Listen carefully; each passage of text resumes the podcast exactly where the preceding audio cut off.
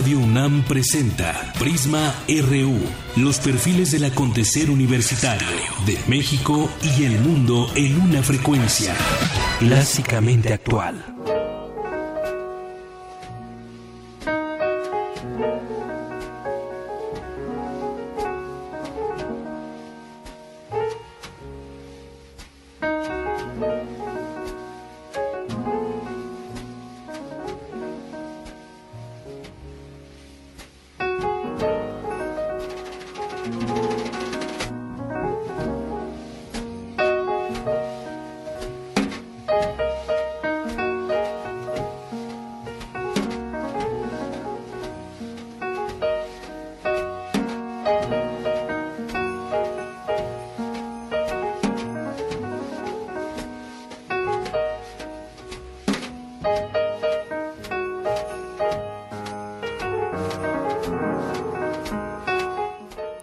Como siempre, comenzamos con música que nos regala la producción, que a su vez, pues recordamos una efeméride. Estamos escuchando a Alice Coltrone, compositora, pianista, organista y arpista de jazz estadounidense, reconocida, entre otras razones, por ser una de los pocos músicos de renombre que han empleado el arpa en las bandas de jazz. Alice Coltrone.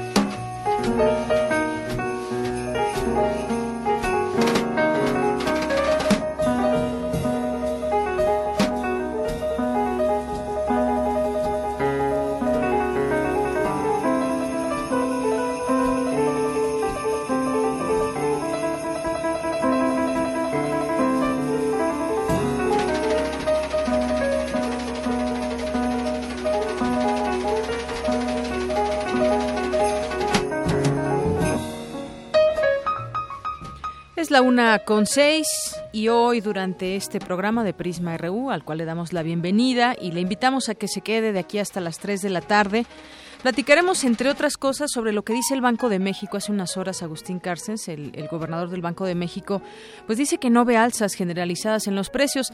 Nuestra realidad nos va diciendo otra cosa y se van registrando alza en precios básicos.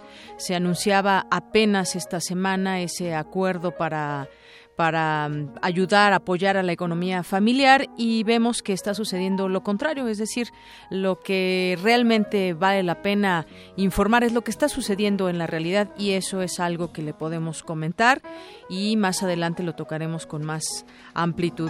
Estaremos también platicando sobre eh, sobre las notas universitarias. Tenemos varias el día de hoy que compartir con usted todo lo que sucede en los distintos campus universitarios.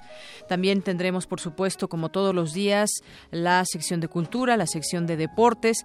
En la información internacional también tenemos varias cosas que hacer. Ahora desliza esa idea Lula da Silva de poder regresar a ser candidato en las próximas elecciones y, y dice que se debe investigar, pide que se investigue la intervención de Estados Unidos sobre el tema de Rousseff y estas acusaciones, es decir, la intervención de Estados Unidos. Interesantes declaraciones que hace Lula da Silva, ya tendremos oportunidad de platicarlo más adelante. Y también ya son 25 alcaldes que se amparan, eh, amparan en contra del gasolinazo, platicaremos con uno de ellos también más adelante. Pero por lo pronto, arranquemos con este resumen informativo.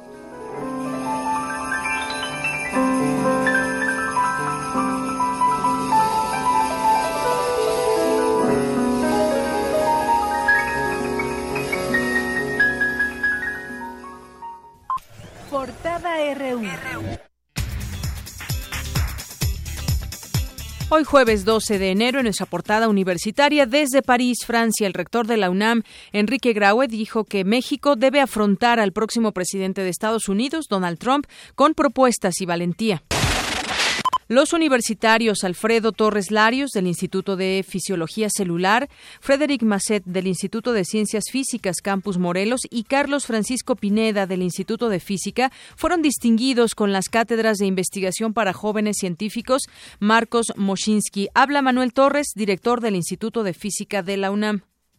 A la fecha se han otorgado en cinco ocasiones las cátedras Marcos Muschinsky se han dirigido a las áreas de física, matemáticas y de ciencias químico-biológicas. Cuando se formó esta fundación y este programa de cátedras Marcos Muschinsky se puso mucho empeño en ir más allá de lo que había sido el campo de conocimiento y de interés de Marcos, que era la física, las matemáticas, por supuesto, y se decidió también ampliarlo a las áreas químico-biológicas. Debo decir que fue un gran acierto porque hemos visto que ha despertado realmente un gran interés y hemos recibido realmente proyectos que creo que son muy relevantes. Académicos de la UNAM plantearon establecer contingencias en la zona metropolitana por presencia de polen en la atmósfera. A continuación, mi compañero Antonio Quijano nos tiene un avance de esta información. Toño. ¿Qué tal, Deyanira? Buenas tardes a ti al público de Prisma RU. En esta época del año florecen muchas especies de árboles y emiten polen a la atmósfera que puede provocar alergias entre la población. En unos momentos más información. Gracias. Y en el Instituto de Investigaciones Sociales de la UNAM se llevó a cabo el coloquio Crítica, Emancipación y Construcción de Alternativas. Mi compañera Cindy Pérez estuvo presente y nos tiene un avance también de esta información. Cindy. Buenas tardes, de Yanira y Auditorio de Prisma RU, el coloquio Crítica, Emancipación y Construcción de Alternativas a partir de espacios locales, regionales y de las subjetividades abordó temas como las resistencias, las luchas sociales y la violencia. Los detalles más adelante. Gracias. Y en otro tema, la bioacústica permite conocer la salud ambiental de un entorno. Mi compañera Cristina Godínez nos tiene también un avance de esta información.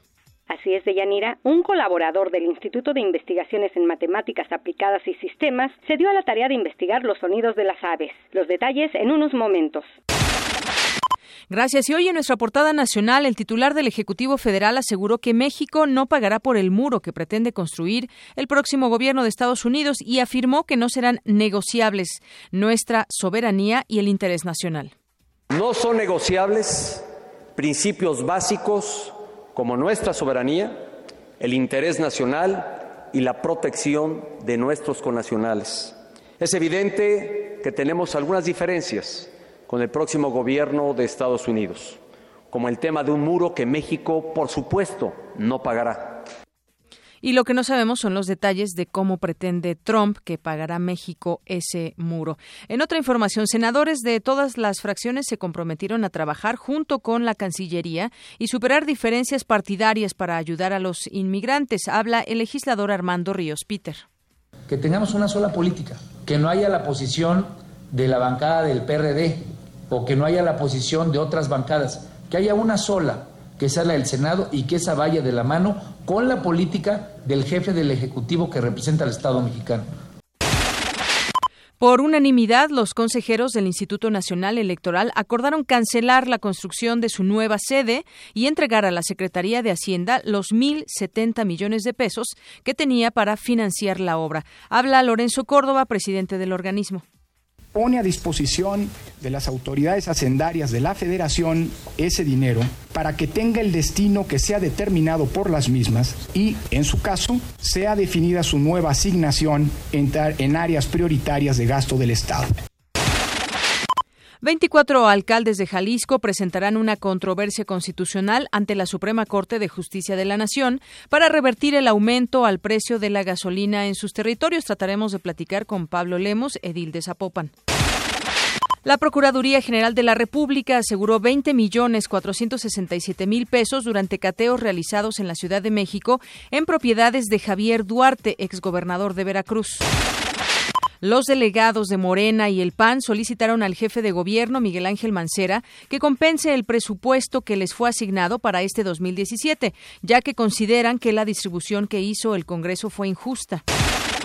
La Secretaría de Marina Armada de México confirmó que cinco elementos de la dependencia fueron detenidos por extorsión en el municipio de Texcoco, Estado de México.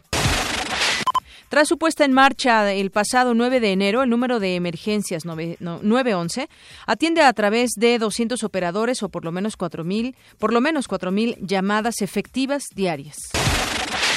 En nuestra portada de Economía y Finanzas el día de hoy, el Producto Interno Bruto de México habría crecido un 2.2% en 2016, dijo el secretario de Hacienda José Antonio Mid. Esto representaría el menor crecimiento desde 2013, cuando creció 1.6%.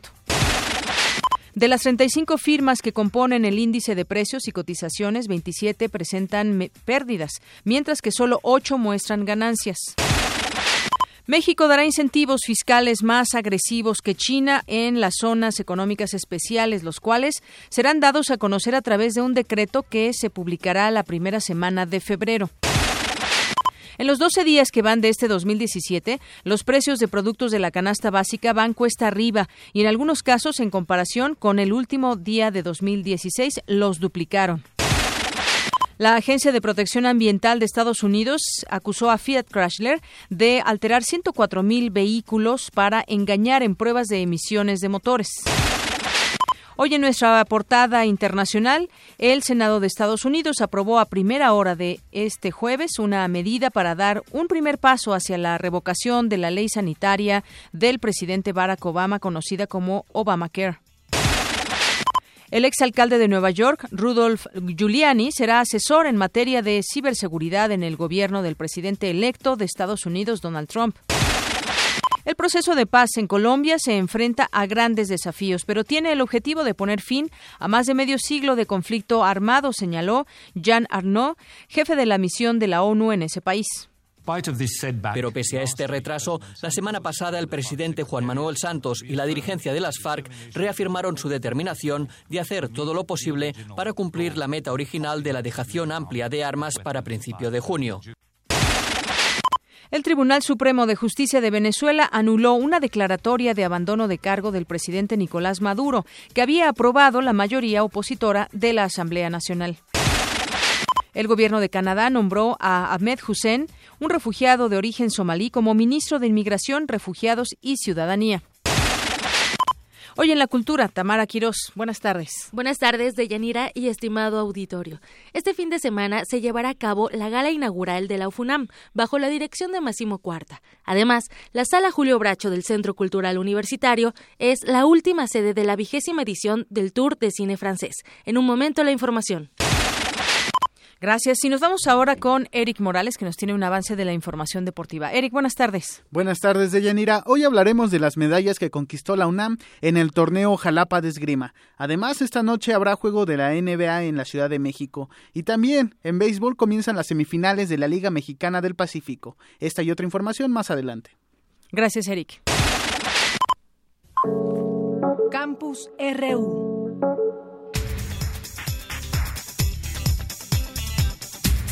Una con 16 y nos vamos a nuestro campus RU. Esta época, además de que este, en esta época del año se registran las más altas concentraciones de polen en la atmósfera, también se acentúan muchas alergias y todos estamos expuestos a los efectos en la salud por esta, estos pólenes y estas alergias. Mi compañero Antonio Quijano preparó la siguiente información. Adelante. ¿Qué tal, Deyanira? Buenas tardes a ti al público de Prisma RU. Todos estamos expuestos al polen causante de alergias. En esta época del año muchas especies de árboles florecen y emiten polen al medio ambiente de la Ciudad de México. Una de ellas es el fresno. Por ello, el Centro de Ciencias de la Atmósfera de la UNAM, a través de la Red Mexicana de Aerobiología, REMA, realiza un monitoreo de estos pólenes, pues es importante conocer qué sustancias biológicas estamos respirando para recibir un tratamiento adecuado. Habla la doctora María del Carmen Calderón Esquerra, coordinadora de la REMA de esa entidad académica. Las concentraciones de polen que hay en el aire son bastante elevadas. Cada año en esta época, en época de frías, eh, de secas frías, desgraciadamente, pues los contaminantes, bueno, contaminantes químicos eh, se incrementan por las condiciones este, atmosféricas, eh, se incrementan todo lo que serían las partículas inorgánicas, los gases, el ozono, este, óxidos de nitrógeno, en fin, toda esa contaminación química. Pero aunada a esto, se incrementan también las partículas de origen biológico, como en este caso son los, los granos de polen. Ahora, la flora, el problema es que la floración de muchos árboles que florean en esta época pues están emitiendo pólenes que la mayoría de ellos son muy alergénicos, o sea, causan problemas este, respiratorios. En México se estima que entre el 10 y 15% de la población padece alguna alergia. Es el doctor Guillermo Guidos, especialista del Instituto Politécnico Nacional Muchas veces los síntomas alérgicos son confundidos por la mayor parte de la población como síntomas gripales o síntomas estacionales y muchas veces pensamos que los síntomas presentes en esta temporada está asociado a un factor viral o a un factor infeccioso. Si bien es cierto, las enfermedades alérgicas son multifactoriales, el factor de exposición y en este caso a factores ambientales juega el papel más importante y predominante para la presentación de un síntoma. Significa que si en esta temporada las concentraciones de polen de fresno están en rojo vamos a estar en rojo, vamos a tener al menos 9 de cada 10 pacientes alérgicos a esta especie con algún tipo de sintomatología recurrente, que es la diferencia de un proceso infeccioso. Un proceso infeccioso generalmente es autolimitado.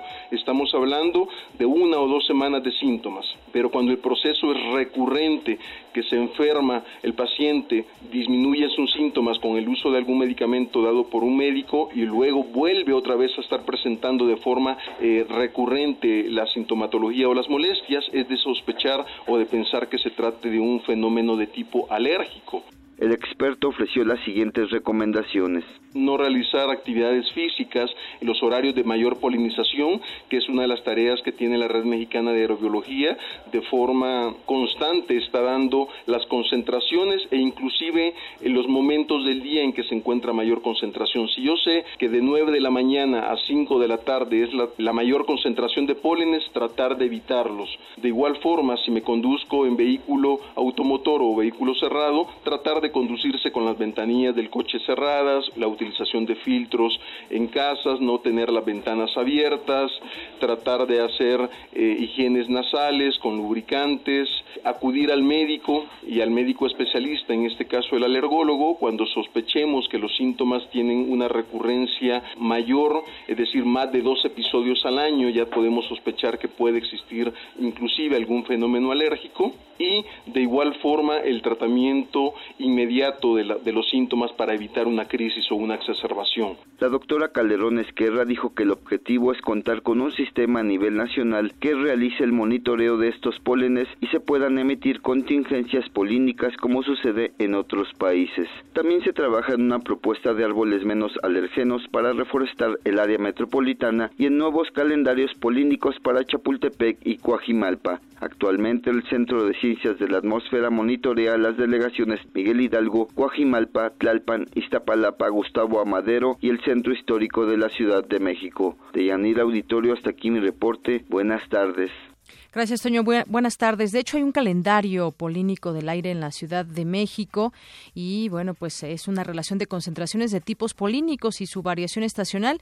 Y, bueno, qué, qué bien que especialistas de, de, la UNAM, pues a través de un monitoreo de que les ha llevado además muchos años, pues puedan dar a conocer esta información, sobre todo los fresnos, los, los pastos, y ya escuchábamos de los fresnos en esta nota de, de, de Toño, afectan a la población de la Ciudad de México, incluso hasta un 20%. Así que si usted tiene tiene pues eh, eh, constantes estornudos, conjuntivitis, incluso hasta dificultad respiratoria, sería bueno que vaya al médico también y tome en cuenta estos consejos que nos acaba de dar el especialista. En otra información, las movilizaciones, protestas e inconformidades tienen un objetivo, manifestarse contra el orden establecido y las inequidades sociales. Es mi compañera Cindy Pérez que nos tiene esta información. Adelante, Cindy. Buenas tardes, de Yanira y Auditorio de Prisma RU el zapatismo, las protestas antidesafuero del 2005, la APO, el Movimiento por la Paz con Justicia y Dignidad son ejemplo de movilizaciones que se caracterizan por cuestionar el orden establecido en un contexto de globalización económica. Así lo señaló René Torres, académico del Instituto de Investigaciones Sociales de la UNAM, en el marco del coloquio Crítica, Emancipación y Construcción de Alternativas a partir de espacios locales, regionales y de las subjetividades. Además aseguró que las protestas reflejan la crisis del modelo de democracia representativa de corte liberal. Esto es así, entre otras cosas, porque los políticos defensores de la democracia liberal, aquellos que se dicen representantes, están cada vez más desvinculados de las situaciones vitales de los ciudadanos y sustentan su quehacer político en la corrupción, la mentira y el engaño, provocando frustración entre la población y pérdida de confianza institucional y social. El aumento del malestar ciudadano con la democracia con el gobierno, con las instituciones representativas, con las instancias de mediación, como los partidos políticos, puede efectivamente poner en riesgo como creo que ya lo ha hecho, la preservación incluso de esa democracia eh, político-electoral que muchos de los señores del poder en México defienden a diestra y siniestra. Por su parte, Mario Constantino, académico de la Universidad Veracruzana, indicó que los casos de desaparición forzada y la creación del colectivo Solecito son producto de la violencia estructural y sistémica en la entidad. Que un Estado donde el derecho brilla por su ausencia, el derecho a recuperar los hijos se convierte en el eje estructurante de una serie de demandas alrededor que tiene que ver con la exigibilidad de derechos, del derecho a la justicia el derecho a la verdad, el derecho a la rendición de cuentas, la traducción en tribunales de los miembros de la élite política que, desde el punto de vista de la desaparición forzada, participaron en esos eventos. Pero que pasa también por la rendición de cuentas, la transparencia, la exigencia de que devuelvan lo robado. Deyanira, te comento que el coloquio Crítica, Emancipación y Construcción de Alternativas a partir de espacios locales, regionales y de las subjetividades, realizado en el Instituto de Investigaciones Sociales de la UNAM, abordó temas como las resistencias, las luchas sociales y la violencia. Hasta aquí el reporte. Muy buenas tardes. Gracias, Cindy. Muy buenas tardes. Pues sí, hemos visto sobre todo distintos tipos de, manifestaciones, también eh, esto a causa de las inequidades sociales, también eh, algo que se comentaba en la información, el orden establecido. Pongamos como ejemplo ahora lo que está sucediendo. Muchas veces, y decía el entrevistado, los señores del poder que defienden a capa y espada eh, sus puntos de vista y las acciones que llevan a cabo, como este caso, el gasolinazo. Mucha gente ha salido a las calles a decir no estamos de acuerdo y es pues simplemente una forma de, manifestar con algo con lo que no se está de acuerdo y tratar de revertir quizás en algún momento los efectos o las, eh, las imposiciones que se hacen en todo caso a la población. En otro, en otro tema, la bioacústica permite conocer la diversidad de especies animales, así como su grado de conservación. Es mi compañera Cristina Godínez que nos tiene esta información. Adelante. De Auditorio de Prisma RU. Una rama de la ciencia que involucra disciplinas como la biología y la acústica es la bioacústica. Con ella se investiga la producción, recepción y propagación del sonido biológico. Su objetivo es entender las relaciones y las características de los sonidos que produce un animal y su entorno. En 2013, el estudiante Esaú Toaki Villarreal Olvera se dio a la tarea de estudiar los sonidos de las aves. Su investigación dio por resultado la tesis Identificación del canto de Turdus migratorius, utilizando un modelo acústico estadístico, con la que obtuvo el título de licenciado. Escuchemos al biólogo. Realizamos el módulo de identificación acústica de aves, que es como un robot que se dedicaba a estar tomando muestras acústicas del entorno para identificar la presencia o la ausencia de una especie, con el fin de crear sistemas inteligentes que nos permitieran establecer muchos módulos, digamos, en un, en un bosque para estar monitoreando constantemente. En 2014 y en 2015 estuvimos participando en una competencia internacional para la identificación masiva de cantos de especies, donde analizamos en alrededor de 500 y 1000 especies. Ahí obtuvimos resultados significantes ya en un entorno de nivel internacional. Parte del material obtenido está bajo resguardo del Laboratorio de Ornitología de la Facultad de Ciencias de la UNAM, ya que ahí se elabora la colección de sonidos de aves de México. Colaborador del Instituto de Investigaciones en Matemáticas Aplicadas y Sistemas, Tuaki Villarreal además desarrolla su propia tecnología bioacústica. Estamos considerando ya este año apostar por sacar módulos más compactos para estar haciendo grabaciones autónomas y de cierta manera tratar de automatizar estos procesos para identificar masivamente, pero eh, realmente no es una tarea tan fácil. Y bueno, posiblemente ya estaremos buscando hacer colaboraciones ya directamente con la Conavio, porque ellos desde el año pasado empezaron a poner bastantes grabadoras para hacer grabaciones en sus diferentes reservas y bueno, ahí habría bastante material que analizar. Es muy importante conocer la diversidad de sonidos que emiten las aves, ya que además de dar cuenta de las especies que habitan un área, también saber cuál es la salud ambiental y el grado de conservación del entorno. Deyanir, este es el reporte. Buenas tardes. Gracias, Cristina. Bueno, ya a, veces, aunque, aunque no nos demos mucho cuenta, pero hay distintos sonidos de las aves, incluso aquí en la misma Ciudad de México. Sería bueno ponerles atención. Nos vamos ahora con mi compañero Jorge Díaz, que se encuentra eh, con estas actividades, siguiendo las actividades del secretario general de la Organización para la Cooperación y el Desarrollo Económicos, José Ángel Gurría. Cuéntanos ahora este día de actividades también, Jorge. Buenas tardes. ¿Cómo estás, Deyanira? Pues el secretario general de la OCDE, José Ángel Gurría, dijo que el reto que representa la llegada de Donald Trump a la presidencia de los Estados Unidos implica continuar con la generación de reformas, aplicar nuevas medidas, pero sobre todo mantener la unidad en el país. Gurría Treviño participó, participó en el seminario de Perspectivas Económicas 2017 organizado por el ITAM donde señaló que no debemos rasgarnos las vestiduras ni olvidar lo que se ha logrado con, como nación con tanto esfuerzo y muchos años que llevamos como una sociedad organizada. Urría mencionó que lo más que puede pasar es que cuando Trump tome posesión en la Casa Blanca, es que comience a gobernar y a conocer las medidas que aplicará en todos los sentidos, social, económico, político y migratorio. Pero por otra parte, que empiecen a funcionar los contrapesos de la sociedad estadounidense. En su oportunidad, el secretario de Hacienda, José Antonio Mid, señaló al respecto que el país necesita de todos con una apasionada entrega porque tenemos mucho que defender y retos importantes que afrontar. Reconoció la reducción en la producción de petróleo, donde pasamos de una producción de 2.6 millones de barriles diarios a un nivel de 1.947.000 barriles diarios en la capacidad de almacenamiento de combustibles como la gasolina y el diésel, dijo Mid, tenemos como país tres días de abasto en caso de una contingencia y después de eso se presentaría un serio problema de suministro. El, para darte una idea de Yanira, el número de gasolinerías en México apenas llega a las 11.400 estaciones de servicio, cuando Brasil tiene cuatro veces más y los Estados Unidos, el parámetro es de 14 veces más que en nuestro territorio, pero insistió en que trabajando en conjunto se puede hacer frente a las medidas anunciadas por el presidente electo de los Estados Unidos. Escuchemos. La política monetaria enfrenta también riesgos y restricciones.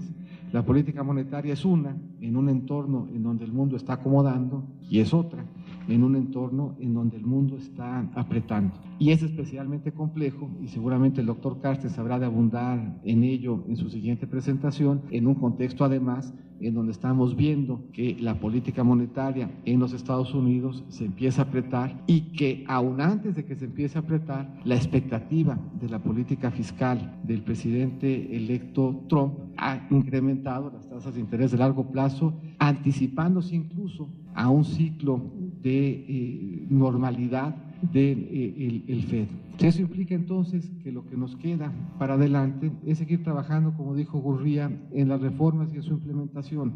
Y eso le ha dado a la economía mexicana fortaleza, se la ha dado en el pasado reciente y habrá de dársela en lo que tenemos eh, por delante. Ayer en la Secretaría de la Función Pública se presentó el estudio de, sobre integridad en México 2017. Los datos revelan algo que ya se conoce, pero que no está por demás refrescarlos. México es el país más corrupto de los 35 socios de la Organización para la Cooperación y Desarrollo Económico. El organismo internacional señala que la corrupción, la inseguridad, la informalidad, un insuficiente desarrollo económico, han obstaculizado el crecimiento de la economía mexicana. Nuestro país solo se colocó solo eh, se colocó en la lista de los más corruptos por debajo de Turquía, Italia, Hungría, Grecia y la República Eslovaca con índices de corrupción que van de los 42 a los 51 puntos, tomando como referencia de Yanira que nuestra nación tiene solo 35 puntos. De esta lista, como ya sabemos todos, los países menos corruptos son Dinamarca, Finlandia y Suecia.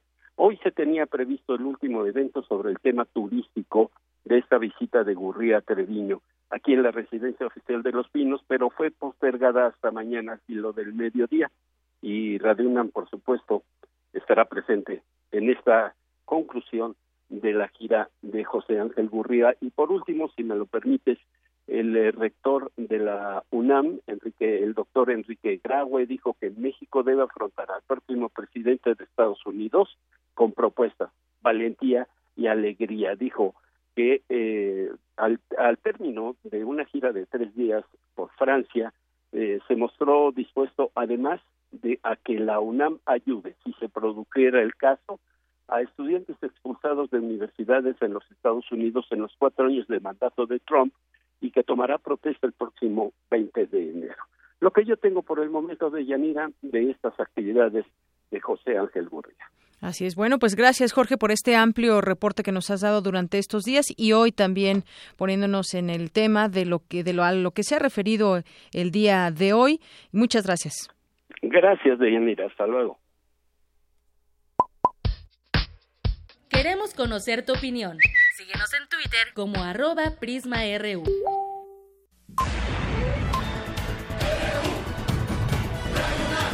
Prisma RU. Con Deyanira Morán. Para nosotros, tu opinión es muy importante. Síguenos en Facebook como Prisma RU.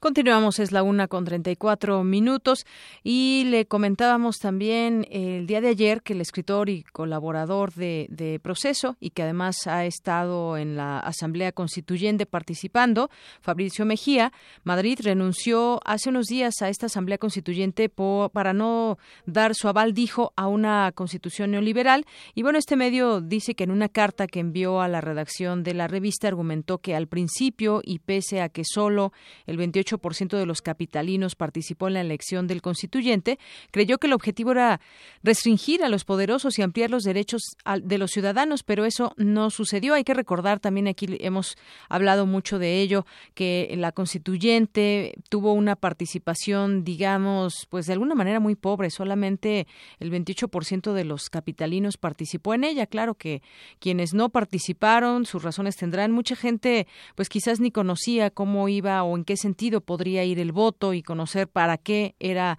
justamente el voto. Y además, bueno, pues en este sentido también dejó en claro que no renuncia a la constituyente porque no porque no le importe, sino porque esta ciudad le importa demasiado.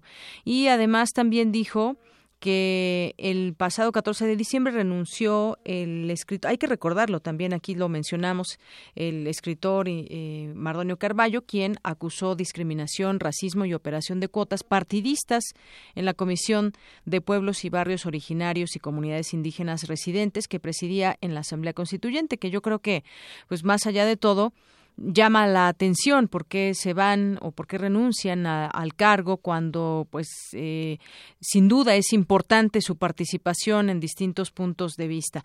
Bueno, ya tenemos en la línea telefónica justamente a Fabricio Mejía, eh, escritor, y le doy la bienvenida a este espacio de Prisma RU de Radio UNAM. Fabricio, buenas tardes. Buenas tardes, Yanira, ¿cómo estás? Muy bien, gracias. Yo estaba antes de antes de que entrara esta llamada eh, platicando las las razones de, de, tu renuncia y esta carta. Yo le, estaba leyendo la nota que publicó Proceso y que hablaba justamente de que pues no querías dar tu aval sobre una constitución neoliberal. Platícanos las razones de, de tu salida. Bueno, eh, pues serían las razones, digamos, eh, de todo ciudadano que entra a una asamblea constituyente, la primera del DF, para hacer una constitución, es decir, es eh, pues entrar con la idea de hacer una constitución, no sé, para el 2070, eh, una ciudad imaginaria, imaginada también, una ciudad eh, que pueda ser reflejo de lo que es la Ciudad de México, que es, pues, es la ciudad del 68, es la ciudad de las eh, huelgas sindicales de los 70, es eh, la de la lucha por el voto en el 88, la de los zapatistas en el 2001, la de la lucha contra el desafuero de Andrés Manuel López Obrador, eh, y, y también es la ciudad del, de la despenalización del aborto para las mujeres, también es la, la ciudad de la de, del matrimonio gay si me apuras, de los encuerados de Spencer Tunic en, el Zócalo. el Zócalo, claro. Y también la ciudad, pues, de las marchas pachecas a favor de la legalización de la marihuana. Una ciudad que reflejara, digamos, una constitución que reflejara esa ciudad de izquierda, que tolerante, divertida que, que es la Ciudad de México, a pesar de su tamaño. Y bueno, pues este, muchos ahí en, el, en, en la Asamblea Constituyente. Eh, nos hemos salido ya una cantidad, digamos, ya salió Mardonio Carballo, uh -huh. ya salió ayer Damián Alcázar, el actor. Sí. Eh, seguirán ahí, según entiendo, dando algún tipo de combate eh, hasta donde puedan sus fuerzas, pues eh, Capia de Artigues, eh, Lolquín, en fin, muchas de las de los ciudadanos, casi todos por, por, por cierto Pumas, uh -huh. que estábamos ahí en la asamblea, pero el, el problema es, como digo yo en mi carta, que se constituyó un grupo que no fue electo, Ajá. que están sobre representados, porque tú sabes que esa asamblea por mandato constitucional, por la reforma del 122, que es parte del Pacto por México, eh, se solo se eligieron 60 de los 100, es decir, 60 éramos electos uh -huh. y 40 designados. De esos 40 designados, es decir, si tú tomas lo que debió de haber eh, se reflejado en la asamblea con la pura votación, el PRI, por ejemplo, solo podría tener cinco curules y tiene 21 porque los nombró el presidente de la República, los, los nombró el Congreso de la Unión en las dos cámaras. Y entonces tienes ese grupo que no fue electo y que está protegiendo, pues supongo que sus eh, posibilidades políticas rumbo al 2018. Entonces uh -huh. pasas de tener una idea de hacer una constitución para, pues, no sé, los próximos 50, 70, 100 años, a estar lidiando con gente que está pensando todo el tiempo en el 2018 y cómo sus jefes quedan o no quedan mal en una constitución que debería de ser además un cuerpo articulado eh, de derechos y de, eh, como le llaman los abogados, de ejercitabilidad uh -huh. de esos derechos. Eh, no, bueno, yo estoy ya hecho un abogánster. Y este, uh -huh. pero sí. digamos, bueno, tener los derechos y, y, poder demandar ante un tribunal, pues que tienes ese derecho y que no está cumpliendo. Eso debería ser esa constitución, pero no, no está siendo así. No se está no se está creando ese ambiente que pensabas y, y, además nos deja un mal sabor de boca tu salida y otras salidas que ha habido que mencionabas a Mardonio Carballo, a, a Damián Alcázar, por ejemplo. A, a Horacio Franco. Horacio Franco, exactamente. Yo me acuerdo que lo entrevisté justamente cuando fue a emitir su voto y bueno, decía, yo no, tal vez yo no sé redactar todo esto en términos legales, pero sí tengo muchas, muchas propuestas, muchas ideas y digo que nos deja un, un mal sabor de boca porque estas salidas, porque pues sin duda los que sí fueron votados, pues yo creo que tienen también un peso importante dentro de todo ello y entonces en manos de quién queda eh, estos temas, por ejemplo, estas luchas sociales, logros, que se deben de, ver reflejados en la redacción de esta nueva constituyente para la Ciudad de México. Así es, y entonces entras eh, en un en un ámbito, digamos, en que eh, eh, básicamente si es un, un asunto de derechos simbólicos, digamos, que son muy importantes para la ciudad, eh, el matrimonio gay, uh -huh. la protección de los animales, la eutanasia, el, el aborto, mantener el aborto a las 12 semanas, uh -huh. eh, eso no, no les interesa ni siquiera, ¿no? A los y que justamente fueron los, los logros sociales, también la lucha social de, de mucho tiempo y de muchas personas que finalmente se vieron reflejados, ¿no? Exacto, y, y tienes otro, otro asunto que es que hay toda una franja, digamos, que piensa que la ciudad debería ser una ciudad, como digo yo, neoliberal, es decir, está estaría padre que no hubiera gente, ¿no? Viviendo en ella.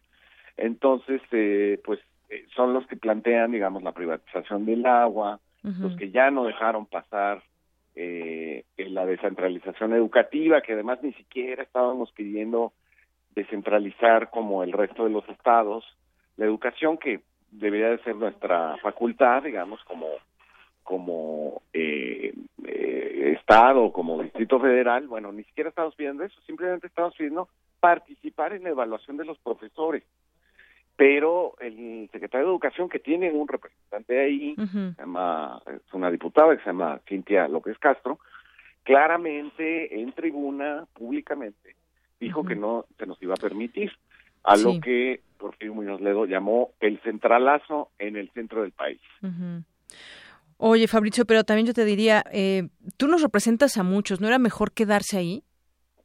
No, mira, eh, yo creo que, eh, por supuesto, eh, los que tengan eh, eh, alma de mártires eh, deben de seguir ahí. Eh, cada quien tiene, supongo, su límite al abuso, ¿no?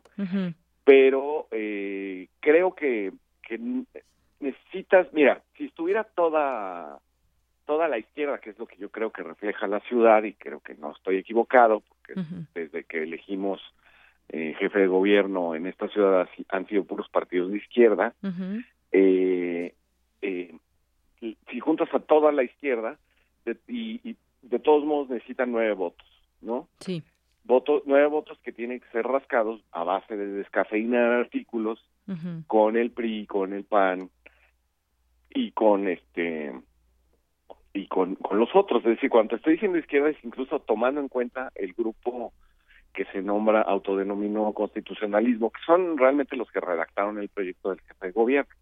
Bueno, tomando en cuenta incluso a ellos eh, que votaran a favor de su propio proyecto y de las modificaciones de la izquierda, a, aún así te hacen falta nueve votos. Entonces estás viendo, digamos, a unas sesiones que en las que se levanta la mano cada determinado momento para decir no se admite discusión, eh, porque no pasa. Eh, y entonces, frente a ese desgaste, eh, eh, yo creo, y no estoy criticando a los que se quedan, pero que yo creo personalmente que no hay nada que hacer. Muy bien. Pues con eso, con eso nos quedamos. Queríamos conocer tu opinión, pues más de cerca, platicarlo contigo. Muchas gracias por estos minutos con Prisma RU de Radio UNAM, Fabricio. A ti, doña Mira. Hasta luego. Un saludo. Un saludo Fabricio Mejía, eh, quien renunció hace unos días a la Asamblea Constituyente y además escritor, una voz crítica, una voz de, de izquierda, que yo le decía, eh, pues conocer sus razones de cerca. Una con 45. Prisma RU. Un programa con visión universitaria para el mundo. Continuamos una de la tarde con 45 minutos. Hace unos momentos el Banco de México dice que no ve alzas generalizadas en los precios. Agustín Carstens dijo que no se han registrado aumentos generalizados en medio de un fuerte ajuste al precio de las gasolinas que ha desatado protestas y se sumó a un debilitamiento del peso mexicano. Y bueno, por otra parte, tenemos la realidad que en algunos medios han destacado el día de hoy los precios de los productos de la canasta básica van cuesta arriba en algunos casos en comparación con el último día de 2016 incluso se han duplicado y pues hay ejemplos como el jitomate, la cebolla, la papa, el pollo, el bistec generaron registran aumentos tanto en mercados y tiendas de, abastecimiento como en la central de abastos y bueno todo esto de de unos días a la, a la fecha, iniciando el año, pues, con ese tema del alza en, en la gasolina, en los combustibles. Y 25 ediles han interpuesto una demanda en la Corte contra este llamado gasolinazo. Y para platicar de ese tema ya tengo a uno de estos alcaldes, que es el alcalde de Zapopan, Jalisco, Pablo Lemus Navarro. Bienvenido, alcalde. Buenas tardes. Deyanira, muy buenas tardes. ¿Cómo te va? Siempre a tus órdenes. Gracias. Bueno, pues platíquenos en qué sentido va este, este amparo y, y qué pretenden lograr con ello. El día de ayer, 24 alcaldes del estado de Jalisco presentamos ante la Suprema Corte de Justicia de la Nación una controversia constitucional. ¿De qué se trata, Deyanira? No es eh, ir en contra del gasolinazo, lo dejo muy claro porque este tipo de medidas jurídicas, la verdad es que tienen eh, muchas complicaciones de proceder. Lo que nosotros estamos alegando es la diferenciación de precios que ha hecho la Secretaría de Hacienda en torno a las zonas geográficas del país. Déjame darte algunos ejemplos que pueden eh, darnos, eh, digamos, mayor norte de cuál es el problema que tenemos. Uh -huh. En la zona metropolitana de Guadalajara y muy en concreto en Zapopan vamos a pagar la gasolina más cara del país. No vamos a pagar, estamos pagando ya la gasolina más cara de todo el país. Y en comparación con algunos otros municipios de la República Mexicana, estamos nosotros contribuyendo con un peso con 20 centavos adicional, por ejemplo, a lo que se paga en el puerto de Veracruz. Estamos pagando gasolinas más caras que en Monterrey o la Ciudad de México. Y estos criterios que esgrime la Secretaría de Hacienda, desde nuestro particular punto de vista, no tienen un sustento válido. la refinería de Salamanca se encuentra mucho más cerca de la zona metropolitana de Guadalajara que de la Ciudad de México, de Monterrey. La gasolina que se importa entra por el puerto de Manzanillo, con el que tenemos una proximidad geográfica eh, pues mucho más importante lo que lo tiene Monterrey o la Ciudad de México, pero acá nos cargaron la mano de Yanira, esa es la realidad de las cosas. Entonces, le estamos pidiendo a la Suprema Corte de Justicia de la Nación, a través de esta controversia constitucional, el que se nos igualen las condiciones de precio de acuerdo a lo que se está cobrando la gasolina en eh, el municipio donde se cobra de forma más barata, que en este caso, como te lo decía, es Veracruz. Así es. Entonces, que quede clara esa parte. No es que esta controversia no es combatir el aumento generalizado, sino que se dé un trato igual al que se da en otros estados, porque están pagando la gasolina más cara que en cualquier otra parte del país. Es correcto, Deyanira, digo, si por nosotros fuera y si tuviera una posibilidad de proceder, claro que hubiéramos ido en contra también del gasolinazo para revertirlo, pero creo que también eh, como clase política tenemos la obligación de hablar con la verdad y esto tiene nulas posibilidades de poder eh, proceder. Por lo tanto, hemos tomado esta ruta jurídica. Ahora, en términos, eh, digamos, monetarios para la ciudadanía, representa un ahorro importante. Pensemos en un vehículo de 50 litros, que tiene un tanque de 50 litros. Cada vez que el eh, ciudadano acude a llenarlo, podría tener, en caso de proceder esta controversia constitucional, un ahorro de alrededor de 70 pesos cada tanque de Yanira si lo multiplicamos, este, digamos, por los tanques que se consumen un año, cada dueño de automóvil podría estar ahorrando, si procede esta controversia constitucional, en la zona metropolitana de Guadalajara tendría un ahorro de alrededor de 4.500 pesos al año. Es decir, sí es considerable. También a nosotros como municipios tenemos graves implicaciones por el gasolinazo. Tan solo de costo directo de Yanira, vamos a tener que desembolsar en el municipio de Zapopan 40 millones de pesos más por el alza eh, por el alza en los, en los combustibles, porque nuestras patrullas, nuestras unidades de protección civil, bomberos, eh, las ambulancias tienen que seguir funcionando, pero tenemos también costos indirectos que se van a ver incrementados. Por ejemplo, nada más en el tema de obra pública, porque y está subiendo el cemento, está subiendo la varilla y demás, vamos a tener afectaciones que en total son 136 millones de pesos según el cálculo que eh, estamos haciendo. Pues un buen ejercicio el que están llevando a cabo y el que están, y qué bueno que, que, hablamos eh, con usted, alcalde, para conocer de cerca los alcances que puede tener esta controversia que están presentando. Y me parece desde este punto de vista completamente justo que se puedan igualar estos precios o por qué les está costando más cara la gasolina. Y además estas cifras que nos da que también son muy puntuales de cómo estarían eh, teniendo gastos extras a raíz justamente de este incremento. Y no y como nos explica también que no es que mm, estén a favor del gasolinazo ni mucho menos, pero ven difícil que se pueda dar marcha atrás a este tema y entonces lo inmediato les está afectando y en ese sentido trabajan. Sí, Deyanira, y finalmente decir que hace un par de días, el lunes, presentamos también una iniciativa de reducción de sueldos en el municipio. Sabemos que la sociedad está cansada de, de, estos altos salarios de funcionarios públicos. Yo tengo aproximadamente 14 meses en la gestión pública. Yo nunca había sido funcionario y presentamos una iniciativa para la reducción del sueldo del presidente municipal, es decir, de un servidor en 28%. Para los regidores una reducción de sueldo del 15%. Para los coordinadores y directores de área que ganan más de 60 mil pesos, ellos tendrán también un descuento del 10% en sus percepciones. Es decir, estamos siendo congruentes. No se trata solamente de establecer estas controversias constitucionales, sino que adicionalmente ser congruentes con el discurso, con estas políticas de austeridad. Yo quisiera ver también que funcionarios federales, funcionarios estatales, al gobernador de Jalisco, que se redujera el sueldo. Sin embargo, bueno, pues siempre se habla de políticas de austeridad, pero siempre y cuando no toquen el bolsillo de los funcionarios.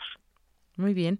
Bueno, pues ahí está. Ojalá que sí, efectivamente muchos tomen estas medidas, que se suban, que se suban al barco de, de lo que se requiere en el tema de austeridad. Usted como alcalde de Movimiento Ciudadano, pues nos está explicando cómo es que se va a sumar a estas eh, a estas medidas y ojalá que así lo hagan, pues en otros lugares, ¿no? muchas veces los funcionarios que ganan eh, salarios muy altos, pues yo creo que si se bajan un poco no les afectaría nada y podrían ayudar a sus localidades o, en lo inmediato estados y en este caso municipio. Pues muchas gracias por esta plática, alcalde de Zapopan, Jalisco, Pablo Lemus.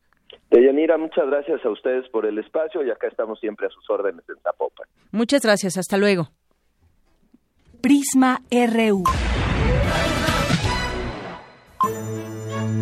Arte y cultura.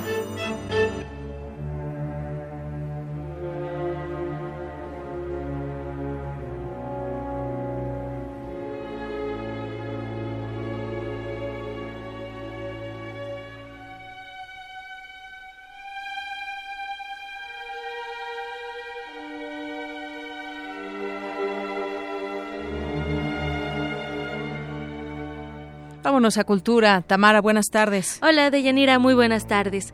Este 14 de enero, la UFUNAM ofrecerá su primer concierto bajo la dirección del músico italiano Massimo Cuarta. No se pierdan esta gala de inauguración con música de Tchaikovsky, sábado a las 8 de la noche y el domingo a las 12 de la tarde. Si no pueden asistir, pueden escuchar eh, la transmisión dominical por esta frecuencia 96.1 de FM. Deyanira, ¿te gustaría construir tu propia ciudad? Sí, estaría muy bien. Después de todo lo que nos dijo hace rato Fabricio, sí, ¿por qué no? ¿Cómo la nombrarías? ¿Cómo la nombraría? Híjole, no, no he pensado en eso todavía.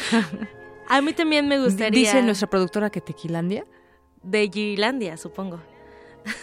Ah, te entendí Tequilandia. No, yo le pondría mejor de Gilandia o algo así. Eh, pero queremos, queremos invitarlos al Centro Cultural Universitario Tlatelolco para que formen parte de la exposición La ciudad está allá afuera, demolición, ocupación y utopía. Eh, nos ofrece actividades y talleres infantiles que nos muestran cómo se ha transformado nuestra ciudad, eh, esta transformación arquitectónica sobre todo. La cita es el domingo 15, el 22 y el 29 de enero. El taller está dirigido a niños de 5 a 12 años de edad, quienes acompañados de su familia pueden construir su propia ciudad a escala. La entrada es libre, el cupo limitado y se requiere previa inscripción en el correo vinculación.ccut El Centro Cultural Universitario Tlatelolco se encuentra en Ricardo Flores Magón número 1, en la colonia Nonualco, Tlatelolco. Para finalizar, a partir de mañana y hasta el 1 de febrero, el Tour de Cine Francés se presentará en la sala, en la sala Julio Bracho del Centro Cultural Universitario. Esta es la última sede de la vigésima edición, así que no perdamos la oportunidad de asistir. De Yanira nos escuchamos, bueno, más bien regreso en una hora. Claro que sí, Tamara. Buenas tardes. Muy buenas tardes.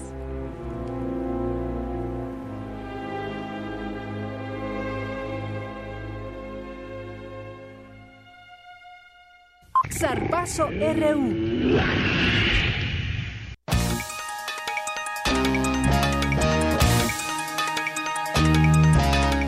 Vámonos a los deportes con Eric Morales. Muchas gracias, Deyanira. Nos vamos con la información deportiva porque un total de siete universitarios de la Asociación de Esgrima de la UNAM lograron medalla en el torneo Jalapa que se celebró en la capital del estado de Veracruz. Entre ellos, Sergio Espinosa y Carla Pérez fueron campeones en sable varonil y femeniles mayores. En esta última categoría, los atletas azules hicieron el 1-2-3 con Carla Gardullo en el segundo lugar y Sonia Basaldúa en el tercero. Por su parte, Nasla Cortés y Mitzi Moctezuma fueron segundo y tercer sitios en florete femenil mayores, mientras que en sable varonil mayores, Daniel Secua y, eh, también ganó el tercero. Con respecto a los Juegos Universitarios, Antonio Camaño, alumno de Filosofía y Letras, ganó el primer lugar en el campeonato de esgrima en la modalidad de espada nivel superior, mientras que en la prueba de nivel media superior el campeón fue Gabriel de la Cruz de Prepa 9. En la rama femenil de esta misma modalidad de, espada, los vencedores fueron Fátima García de Ingeniería eh, en superior y Andrea Espinosa de Prepa 2 en media superior. Y bueno, con esto concluye incluyen los Juegos Universitarios en la disciplina de esgrima y gran participación de nuestra universidad en el torneo Jalapa de esa disciplina.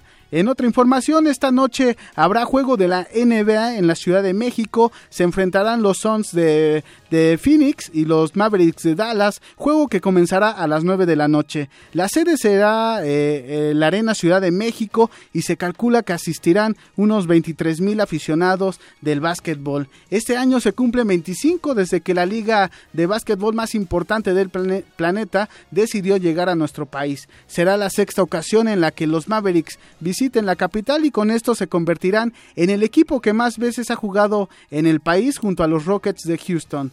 Por su parte, los Suns de Phoenix tendrán su quinto partido en suelo azteca. Ricky Carlis, entrenador del conjunto de Dallas, habló sobre la dificultad de jugar en la altura de la Ciudad de México. Nunca hemos jugado un partido en esta altitud. Denver es la ciudad más alta y está a unos 1.600 metros y será un gran factor. Este será el juego número 24 de la NBA en, México. El próximo duelo será el sábado cuando enfrenten de nuevo eh, Phoenix. Ahora se enfrentará a los Spurs de San Antonio. Y por otra parte, esta mañana se confirmó que los cargadores de San Diego se mudarán a Los Ángeles, donde se sumarán a, los Rams que desde la temporada pasada eh, comenzaron a tener como sede principal esta ciudad. Eh, el equipo más, más importante, perdón, el mercado mediático más importante de Estados Unidos, que es la NFL, y que tendrá en, este, en esta temporada, en la próxima temporada 2017, a dos equipos por primera vez. Y esto es algo muy, muy curioso porque hasta hace apenas dos años eh, la ciudad de Los Ángeles no tenía a ningún equipo dentro de esta liga de, fútbol americano y en menos de, de, dos años ya tiene a dos equipos que tendrán que, como, que jugarán como local en esta ciudad. El director de la junta del equipo, eh, Dean Spanos, hizo el anuncio este jueves a través de una carta publicada en la cuenta de Twitter de los cargadores y escribió un, vamos a leer un pedazo, un corto, unas cortas líneas de lo que, que, dijo. San Antonio ha sido nuestro hogar durante 56 años, siempre será parte de nuestra identidad y mi familia y yo tenemos una enorme gratitud y aprecio por el respaldo y la pasión que nuestros fanáticos nos otorgaron durante los años. Pero ahora, pero hoy pasamos la página y comenzamos un nuevo y emocionante capítulo como los cargadores de, eh, como los cargadores de Los Ángeles, escribió Espanos en la carta. Y bueno, después de 56 años, eh, San Diego de jugar en San Diego, ahora los cargadores se van a, Los Ángeles. Cambios que sin duda pues a, muchos eh, aficionados tal vez les suene raro y, no les guste la idea de que pues los equipos de fútbol americano se muden a otra ciudad. Ya lo dejaremos eh, pues ahí, ¿no? Que nos comenten en las redes sociales qué les parece pues este cambio en la NFL, ¿no? Muy bien. Nos pues escuchamos en una hora de enero. Gracias, Eric. Y nos vamos ahora al resumen de la información de esta primera hora de Prisma RU con Ruth Salazar. Ruth, buenas tardes. Gracias, Deyanira. Buenas tardes a ti y a nuestro auditorio. Este es el resumen. En entrevista para Prisma RU, el poeta y escritor Fabricio Mejía habló sobre las razones que lo llevaron a renunciar a la Asamblea Constituyente de la Ciudad de México. Que se constituyó un grupo que no fue electo, que están sobre representados, porque tú sabes que esa asamblea por mandato constitucional, por la reforma del 122, que es parte del Pacto por México, solo se eligieron 60 de los 100, es decir, 60 éramos electos y 40 designados. Pasas de tener una idea de hacer una constitución para, pues, no sé, los próximos 50, 70, 100 años, a estar lidiando con gente que está pensando todo el tiempo en el 2018 y cómo sus jefes quedan o no quedan mal en una constitución que debería de ser además un cuerpo articulado eh, de derechos y de, eh, como le llaman los abogados, de ejercitabilidad. En otro tema, hablamos con Pablo Lemus Navarro, alcalde de Zapopan, Jalisco, quien calificó como una irresponsabilidad los incrementos a la gasolina en su entidad, ya que en su municipio se paga la tarifa más alta del país. No es eh, ir en contra del gasolinazo, lo dejo muy claro porque este tipo de medidas jurídicas, la verdad es que tienen eh, muchas complicaciones de proceder. Lo que nosotros estamos alegando es la diferenciación de precios que ha hecho la Secretaría de Hacienda en torno a las zonas geográficas del país. Le estamos pidiendo a la Suprema Corte de Justicia de la Nación, a través de esta controversia constitucional, el que se nos igualen las condiciones de precio de acuerdo a lo que se está cobrando la gasolina en eh, el municipio donde se cobra de forma más barata, que en este caso, como te lo decía, es Veracruz. Quédense con nosotros. En la segunda hora de Prisma RU tendremos la sección Arriba los de abajo. El tema que abordarán hoy es la subcontratación laboral. Hasta aquí el resumen de Yanira. Buenas tardes. Gracias, Ruth. Muy buenas tardes. Dos con tres. Vamos a una pausa. Regresamos con más información aquí en Prisma RU. Queremos conocer tu opinión. Síguenos en Twitter como arroba PrismaRU. Prisma RU. Programa con visión universitaria para el mundo. Ingredientes para hacer la pócima de la diversión. Ancas de rana intrépida. Ratones de laboratorio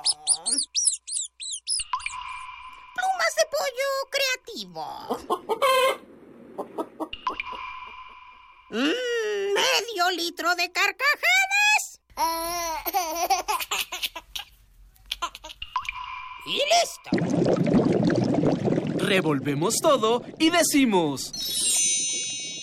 ¡Hocus Pocus! Hocus Pocus, la revista de los peques y no tan peques todos los sábados de las 10 a las 11 de la mañana por el 96.1 de FM. Diviértete aquí en Radio UNAM. Queda inaugurado oficialmente el Parque Central. Hola, ¿a qué hora lo inauguran? No, ya cortaron el listón, pero si usted no vive aquí. Pero vivo aquí hace años. Bueno, damos por terminada esta junta vecinal. Hola vecina, vengo a la junta. Fue a las dos, pero solo para colonos. No te quedes fuera. Actualiza el domicilio de tu INE y participa en las decisiones de tu comunidad. Ahora que actualicé mi domicilio, decido lo que le conviene a mi comunidad. Instituto Nacional Electoral, INE. En la UNAM se escriben historias de éxito en Fundación UNAM hacemos que estas historias sean posibles ya que becamos anualmente a más de 68 mil universitarios. Súmate 5340-0904 o en www.funam.mx. Contigo hacemos posible lo imposible. El Gran Palais de París una de las sedes más emblemáticas de la cultura en Europa, presenta, después de seis décadas, la más grande exposición dedicada al arte mexicano. México 1900-1950. Diego Rivera, Frida Kahlo, José Clemente Orozco y las vanguardias. Las manifestaciones artísticas y el patrimonio cultural de México están orgullosamente presentes en el mundo. Secretaría de Cultura, Gobierno de la República. Te invitamos a probar una bebida diferente. Jazz Infusión. Un brebaje preparado por compositores de jazz que mezcla la síncopa con el rock, la música formal y más géneros. Domingos a las 7 de la noche por el 96.1 de FM. Radio UNAM.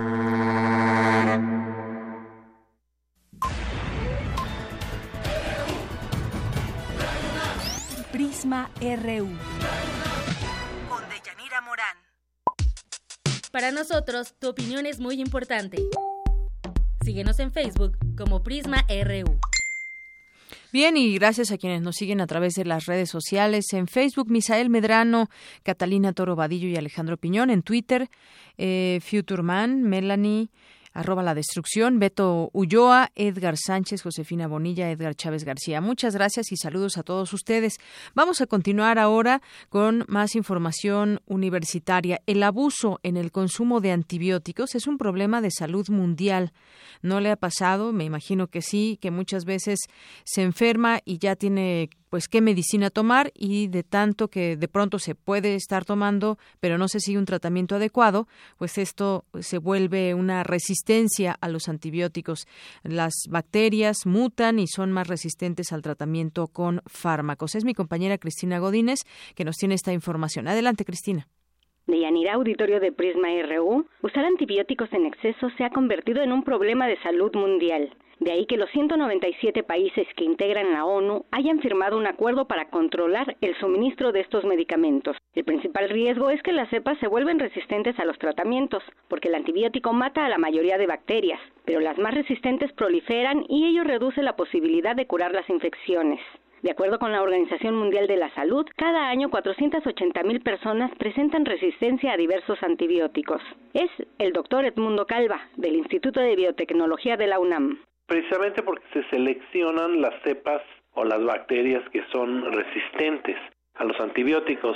En toda población de bacterias va a haber algunas mutaciones al azar y entonces esto va a hacer que una fracción pequeñita de estas bacterias se vuelva resistente al antibiótico en que se esté usando y entonces lo que hace el antibiótico es matar a todas las bacterias que son sensibles y entonces quedan solamente las resistentes y estas resistentes crecen e infectan a la persona y causan estragos. Bacterias como E. coli y Staphylococcus aureus se ubican entre las más resistentes y en estas los tratamientos con antibióticos comunes no funcionan. Muchas enfermedades, por ejemplo, de las vías respiratorias, son más bien de origen viral. Entonces, el antibiótico no va a hacer nada en contra de los virus. Los antibióticos son contra las bacterias. Y entonces lo que sucede es que la persona de todos modos se va a curar si se queda en casa, si guarda reposo, si toma líquidos, si toma aspirina, etcétera. De hecho, en muchas enfermedades, aunque sean por bacterias,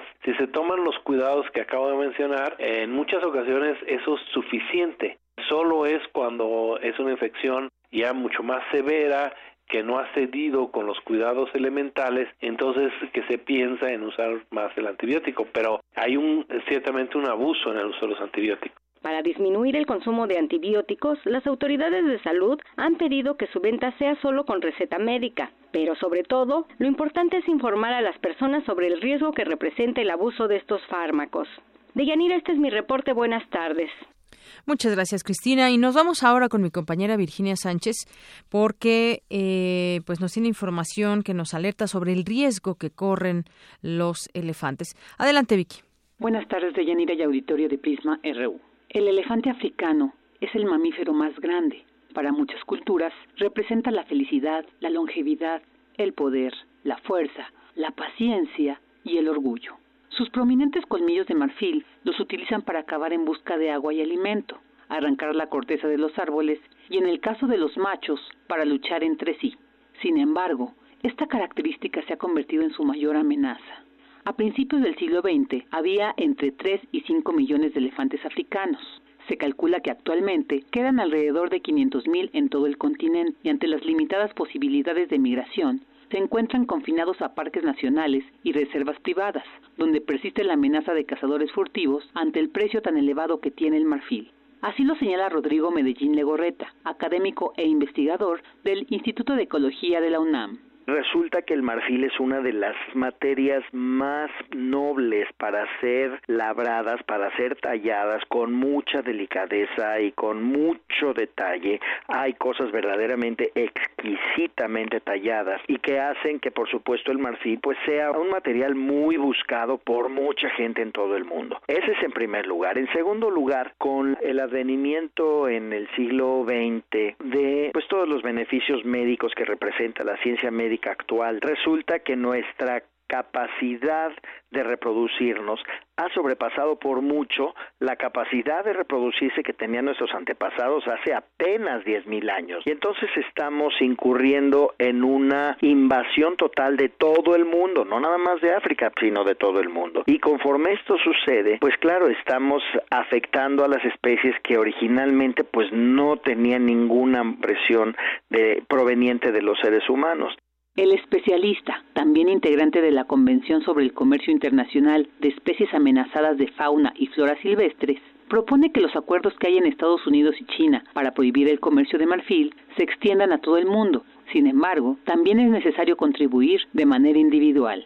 Los elefantes representan uno de los ejemplos de las especies que están sufriendo este tipo de amenazas provenientes de los seres humanos, ¿no? Hoy por hoy el comercio del marfil sigue sin pararse y es triste que pues tenemos que reconocer los seres humanos, por allí algunos de sus radioescuchas se darán por aludidos cuando yo digo que si ellos se van de viaje y encuentran pues una cuentita, un anillito, un dije, unos aretes de marfil, pues es posible que les pase por la mente el comprarlos porque son muy bonitos. Entonces el primer tema que necesitamos enfrentar es que como seres humanos debemos tener una ética absoluta de respeto al medio ambiente y de darnos cuenta de que ya no podemos tener más collares de marfil o aretes o lo que sea, porque un arete de marfil representa otro elefante muerto.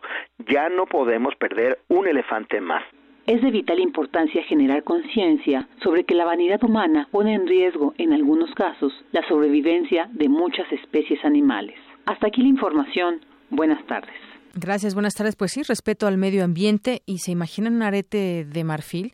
Mejor acuérdense de que un animal fue asesinado para que se pueda comprar un arete de marfil. Mejor comprar otras cosas, porque esto implica un no respeto al medio ambiente, en este caso a los animales. Prisma RU. Queremos conocer tu opinión. Síguenos en Twitter como arroba PrismaRU.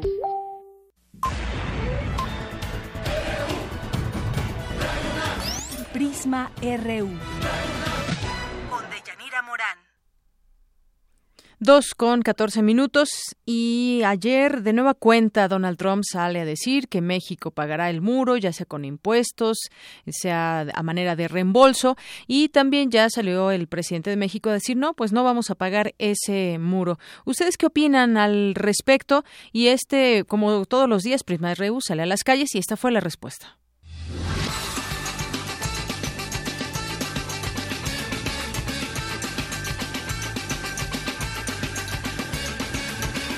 Pues yo opino que no, porque este se supone que él es el de la idea. Nosotros en ningún momento este, dijimos que ponga el muro. Y yo pienso que él lo debe de pagar.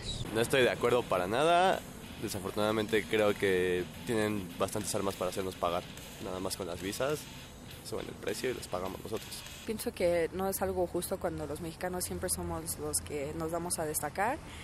Y honestamente si nos hacen pagar a nosotros, sí pienso que va a pasar algo en México, una, una catástrofe, para que nos demos cuenta de que de verdad necesitamos ponernos ante el gobierno. Pero pues nosotros no lo vamos a hacer. Yo creo que lo pague quien lo vaya a hacer, ¿no? O sea, no es nuestra incumbencia. O sea, nosotros no queremos un muro. El que lo quiere es él, pues que lo pague él, ¿no?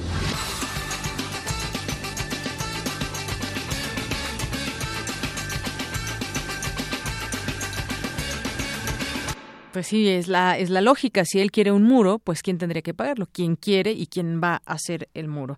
Bueno, nos vamos ahora con la información económica. Ante el clima de incertidumbre que hay en torno a la economía previo a la, a la asunción del presidente electo de Estados Unidos, Donald Trump, especialistas prevén que haya una guerra comercial con el vecino del norte. Es mi compañero Abraham Menchaca que nos preparó la siguiente información. Adelante, Abraham. Deyanira, buenas tardes. La implementación de algunas de las políticas fiscales y proteccionistas de la próxima administración de Estados Unidos desataría una guerra comercial en América del Norte y otras regiones del mundo, aseguró Bank of America Merrill Lynch. Detalló que varias de las propuestas del presidente electo incluyen medidas que generarían efectos negativos, particularmente para los exportadores mexicanos. Otra de las propuestas que Trump analiza como parte de su paquete fiscal es la desaparición de la deducción de impuestos de gastos por intereses, así como la posible implementación de un impuesto único de 10% sobre los 2.5 billones de dólares en efectivo que las firmas estadounidenses mantienen fuera de su país. Para el doctor Clemente Ruiz Durán, académico de la Facultad de Economía de la UNAM, el proteccionismo genera conflicto de intereses y más impuestos.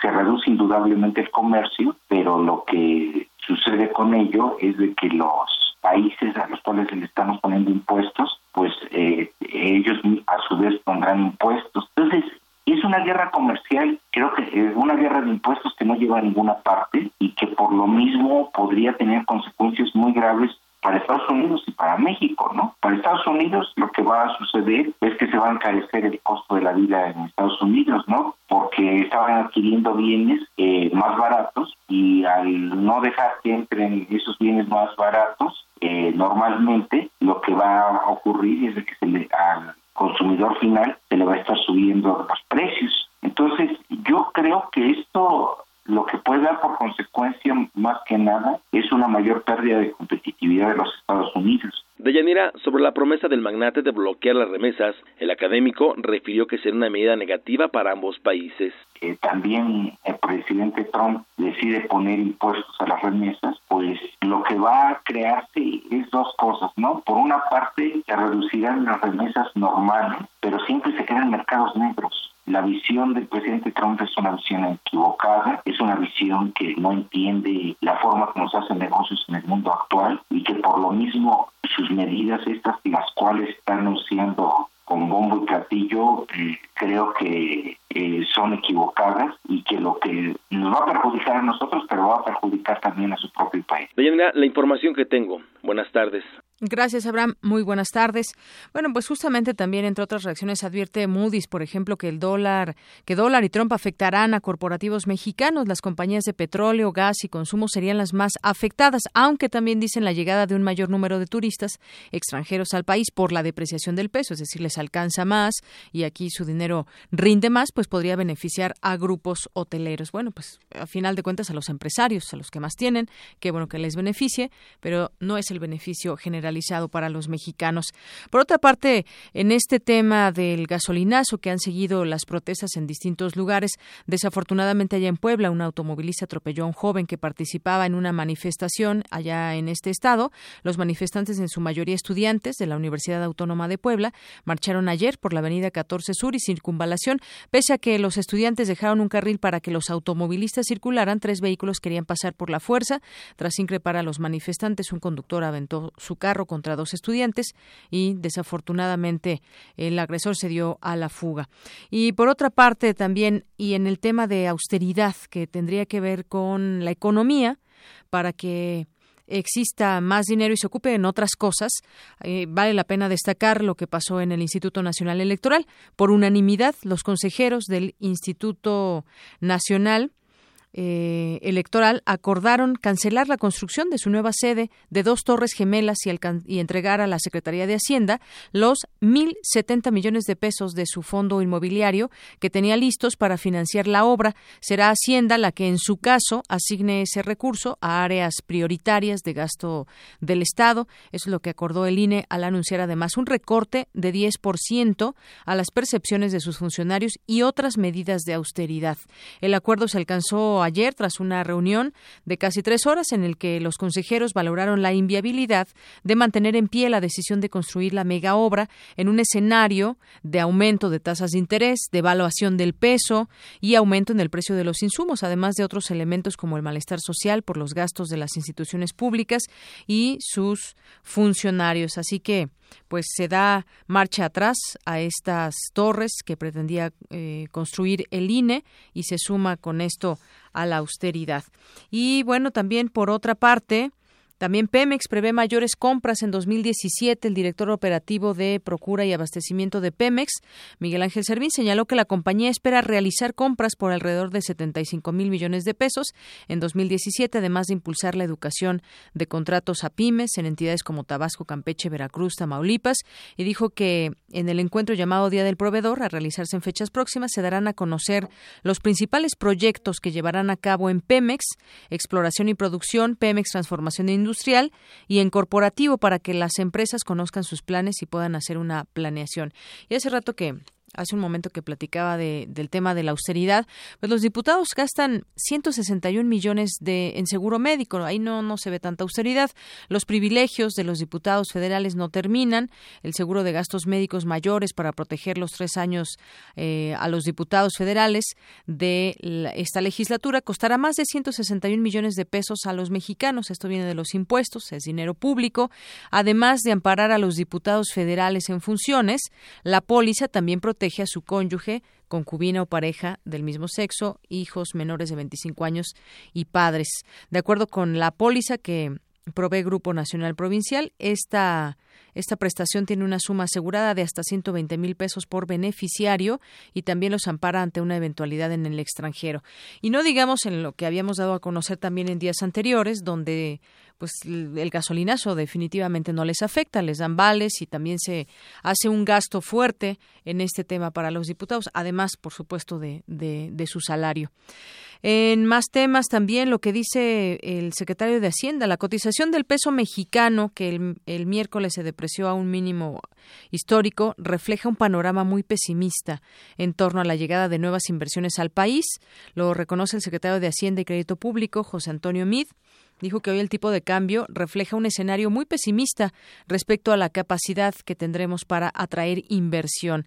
También señaló que el comportamiento que vaya teniendo el tipo de cambio dependerá de cómo se vayan despejando las incógnitas en relación con la política en el vecino país del norte. Pues sí, vamos a ver cuáles son esas primeras acciones, cómo entran los primeros los primeros meses que llevará a cabo Donald Trump que pueda desafortunadamente afectar al escenario mexicano, afectarlo más de lo que ha afectado tan solo con sus declaraciones y con, eh, con cosas que ha declarado, pues vamos a ver como presidente de qué manera se va configurando este escenario internacional en la economía.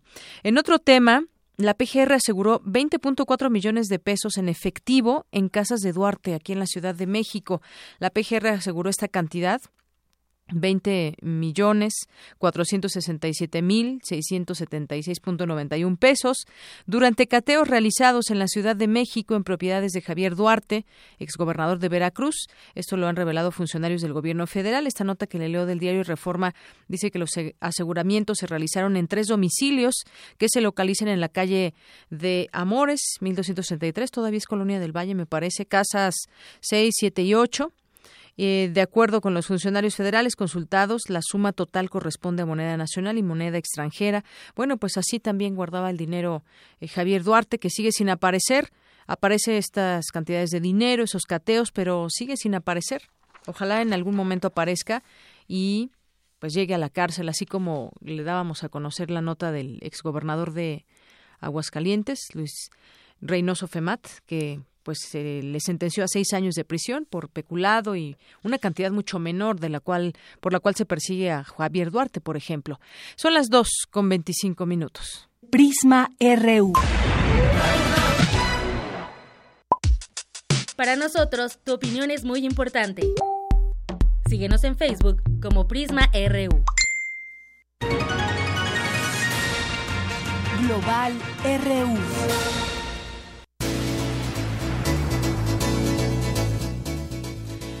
Y también, pues comentando en los temas internacionales, le podemos platicar sobre pues lo que declara el, el, expresidente brasileño Luis Ignacio Lula da Silva del Partido de los Trabajadores pidió el día de ayer que se investigue la posible participación del gobierno de Estados Unidos en el golpe en Brasil al referirse a los, al impeachment que sacó del gobierno a Dilma Rousseff en agosto pasado.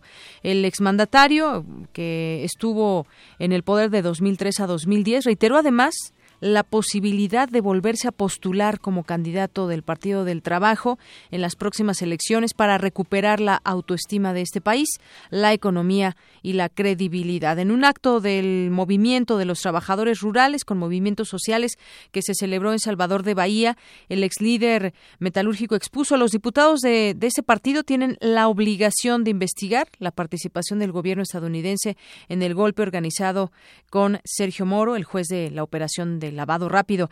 Hay que recordar, Brasil es independiente hace 500 años, dijo, y no vamos a aceptar interferencias extranjeras, sostuvo Lula, quien insinuó que desde hace tiempo Estados Unidos tiene interés en el petróleo brasileño. Agregó que la crisis en Petrobras empezó después de que la compañía descubrió valiosos yacimientos petrolíferos y aludió a la invasión de Estados Unidos a Irak en 2003 con interés en sus reservas de combustible. Rousseff también dijo fue apartada de la presidencia a finales de agosto después de un proceso de meses en que fue acusada de irregularidades fiscales, lo que permitió que llegara al poder el vicepresidente, entonces vicepresidente Michel Temer, del Partido de Movimiento Democrático de Brasil, a quien, la exgobernante acusó de impulsar un golpe de Estado parlamentario. Y entre las primeras medidas económicas de corte neoliberal del gobierno de Temer estuvo la participación de una ley que abre la puerta a que empresas extranjeras participen de la explotación de los yacimientos petrolíferos descubiertos por Petrobras. Pues así las cosas allá en Brasil, interesante escenario y declaraciones que hace Lula da Silva.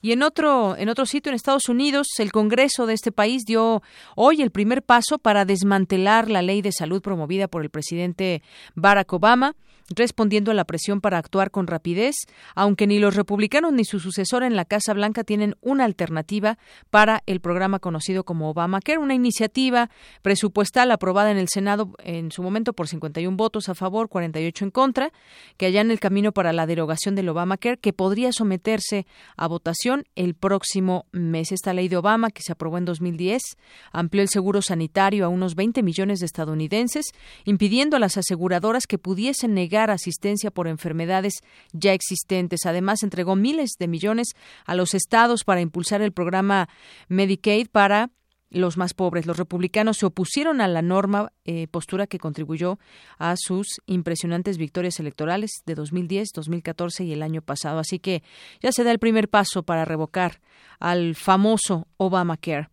Y por otra parte, UNICEF denuncia 1.400 niños muertos por la guerra en Yemen, alrededor de 1.400 niños que han muerto en la guerra civil de Yemen desde el inicio de los ataques aéreos de una coalición de países sunitas liderada por Arabia Saudita contra el país. Eso lo informó ayer el Fondo de Naciones Unidas para la Infancia. La UNICEF, además de 2.100 menores que resultaron heridos desde marzo de 2015, de acuerdo con los datos del organismo internacional, el cual reconoce, sin embargo, que el número real de víctimas mortales y de heridos entre niños es mucho más elevado, según información del reporte. Unas 2.000 escuelas quedaron inutilizadas para dar clases, bien por los daños sufridos o porque fueron destinadas a otros propósitos durante la guerra. Y apenas el martes un bombardeo de la coalición árabe alcanzó una escuela de educación primaria al noroeste de Saná, provocando la muerte de al menos ocho personas, en su mayoría niños, y unos quince lesionados. La agencia de noticias ABA informó que el ataque aéreo se registró durante la mañana en la primaria de Al-Falá, ubicada en el, en el cercano distrito de Nem, en momentos en que decenas de niños y niñas asistían a clases. Habitantes, rescatistas y funcionarios de este sitio confirmaron que al menos ocho personas entre estudiantes, profesores y trabajadores de la escuela perecieron, mientras que otros 15 estudiantes fueron gravemente heridos durante el ataque aéreo. Y bueno, nos vamos ahora con nuestra compañera Gabriela Sotomayor, que en colaboración con, eh, con Radio UNAM nos prepara un reporte desde Ginebra. Y bueno, pues eh, cuéntanos. Adelante, Gabriela. Buenas tardes. Las conversaciones de paz sobre Chipre, auspiciadas por la ONU, que tienen como objetivo reunificar el país, entran hoy en una etapa crucial con la asistencia de los líderes turco y greco-chipriotas, los ministros exteriores de los países garantes, Reino Unido, Turquía y Grecia, así como el secretario general de la ONU, Antonio Guterres. La reunión es fundamental por las visitas ahora del secretario general de la ONU, que es la primera visita que hace al exterior, y por la presencia de los países garantes con sus ministros exteriores que están presentes, que es el ministro de Turquía, Mevlut Cavusoglu, de Grecia, Nikos Koutsias, y Boris Johnson del Reino Unido. Asimismo, acude a esta cita la, cita la jefa de la diplomacia europea, Federica Mogherini, y el presidente de la Comisión Europea, Jean-Claude Juncker. Esta es la primera vez que se dan cita en este contexto Turquía, Grecia y Reino Unido desde que firmaron un acuerdo que les convirtió en garantes de la seguridad e independencia de Chipre en 1960 en el que también se acordó la posesión británica de, las, de unas bases militares en Akrotiri y de Kelia. Luego de que Chipre obtuviera su independencia, la tensión creció entre grecos y turco-chipriotas, desembocando en las explosiones de violencia intercomunitaria en los años de 63 y 67. Posteriormente, en 1974, un golpe pro-griego depuso al gobierno legítimo, lo que provocó la invasión de Turquía quien ocupó militarmente el tercio norte de la isla con 30.000 soldados, lo que dio origen a la República Turca Norte de Chipre. El propósito de las conversaciones de Ginebra es poner fin a la división de la isla entre el norte predominantemente turco y el sur griego, de modo que tenga una estructura política unificada, aunque federada, con rotación de poder y que sea reconocida por la Unión Europea, ya que en la actualidad solo el sur es reconocido por la Unión Europea. Cualquier acuerdo al que se llegue en Ginebra tendrá que ser sancionado por la ONU y sometido a un referéndum en ambos lados de la isla, probablemente a finales de la primavera. Las negociaciones tienen lugar aquí en el Palacio de las Naciones de Ginebra, en la sala del Consejo, uno de los espacios más emblemáticos de la sede europea de la ONU, por haberse negociado allí varios tratados en favor de la paz y del desarme. Finalmente, en un encuentro con la prensa, Guterres felicitó a los líderes greco y turco chipriota por su sabiduría en el arte de gobernar, ya que están a un paso de escribir un nuevo capítulo en la historia de Chipre. No pueden esperarse milagros y soluciones inmediatas. No estamos buscando una solución rápida. Estamos buscando una solución sólida y sostenible para la República de Chipre y para sus comunidades, apuntó. Guterres mencionó que estaban buscando una solución sostenible para la República de Chipre y para su gente, y no que estaban buscando una solución rápida. Habló de que este encuentro es histórico y que se van a identificar y analizar la complejidad de ciertos problemas sobre seguridad y garantías que tienen que ser resueltos. Todavía hay mucho camino por recorrer y se tendrá que continuar, pero Guterres dijo que estas conversaciones sobre Chipre le darán una razón más para tener esperanzas otra vez ahora a todo el mundo en un momento en el que se necesita mucho más que nunca. Desde Ginebra informó para Radio UNAM Gabriela Sotomayor. Gracias a Gabriela Sotomayor y pues ojalá termine la división de Chipre que ya lleva más de 40 años. Por otra parte, no eh, hace unos días no habíamos tenido oportunidad de comentarlo, pero murió la periodista Claire Hollingworth. ¿Quién es ella? Pues la periodista que anunció el inicio de la Segunda Guerra Mundial tenía había cumplido apenas en octubre 105 años el pasado 10 de octubre y dio se dio la noticia de que ella dio la noticia de que la Segunda Guerra Mundial había comenzado en las páginas del periódico británico The Daily Telegraph en 1969, cuando contaba con solo 27 años. Esa primicia definió la carrera periodística de, de Claire, quien trabajó como corresponsal en el extranjero durante más de medio siglo, cubriendo conflictos en Europa, el norte de África y Asia. Parte de sus vivencias en zonas de conflicto quedaron recogidas en cinco libros que narran asuntos que van desde el comienzo de la Segunda Guerra Mundial hasta la relación del mundo árabe con Occidente o los conflictos del líder chino Mao Zedong con sus opositores. Dos con 35. Queremos conocer tu opinión. Síguenos en Twitter como arroba PrismaRU. Prisma RU. Para nosotros, tu opinión es muy importante. Síguenos en Facebook como Prisma RU. Continuamos y nos vamos ahora con nuestra siguiente sección que preparan todos los jueves mis compañeras Cindy Pérez y Dulce García, eh, que son lo, arriba los de abajo, y en esta ocasión nos platicarán del tema de la subcontratación. Adelante. Mujer de la calle.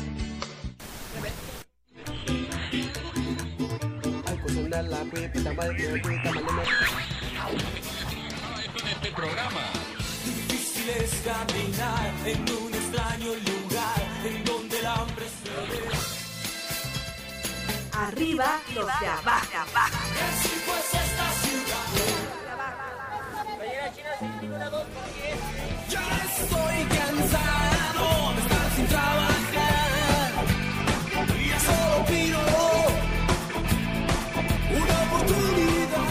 tardes al público de Prisma RU. Es un placer compartir micrófonos con mi compañera Dulce García. Uno de los temas que desde siempre nos ha causado preocupación a los mexicanos es el del trabajo. Algunos piden un mejor salario, otros quieren más prestaciones, unos más dicen que su horario es exhaustivo y con el paso del tiempo van surgiendo más cuestionamientos al respecto. Cindy, ¿qué es la llamada subcontratación? ¿Por qué nos dicen que eso es parte del empleo formal, pero de pronto no lo parece? Sí, te explico, Dulce. Pero antes dime, ¿cómo le decimos los mexicanos a nuestro trabajo? Pues chamba, ¿no? De acuerdo con la Real Academia Española, es un término coloquial de América Central, Ecuador y México que refiere al empleo y al trabajo. Ah, ¿y tú crees saberlo todo, no, Cindy? Pues te voy a contar una historia. Hay una teoría popular que se remonta al año 1940, cuando llegó una gran oleada de trabajadores latinos a Estados Unidos. En esos años, casi todos los migrantes conocidos como braceros conseguían trabajo en las labores del campo que se ofrecían a través de la Chamber of Commerce de la localidad. Los braceros, al no hablar inglés, deformaron eh, pues el nombre de esta como compañía que los contrataba y lo cambiaron de chamber a chamba y empezaron a referirse así al trabajo. Es una buena teoría, Dulce, pero para que veas que sí sé, te voy a explicar qué es el outsourcing o la subcontratación. Es cuando una empresa recurre a otra para que esta última realice ciertas actividades que se relacionan con los servicios prestados por la primera. ¿Sabías que México ocupa el quinto lugar en la industria de la subcontratación en América Latina, con un valor en el mercado de 1.457 millones de dólares anuales, según un estudio realizado por la firma Staffing Industry Analyst? Cindy, es interesante que haya tantas personas contratadas de esta forma pero para saber si es conveniente o no, ¿qué te parece si escuchamos el testimonio de Ernesto?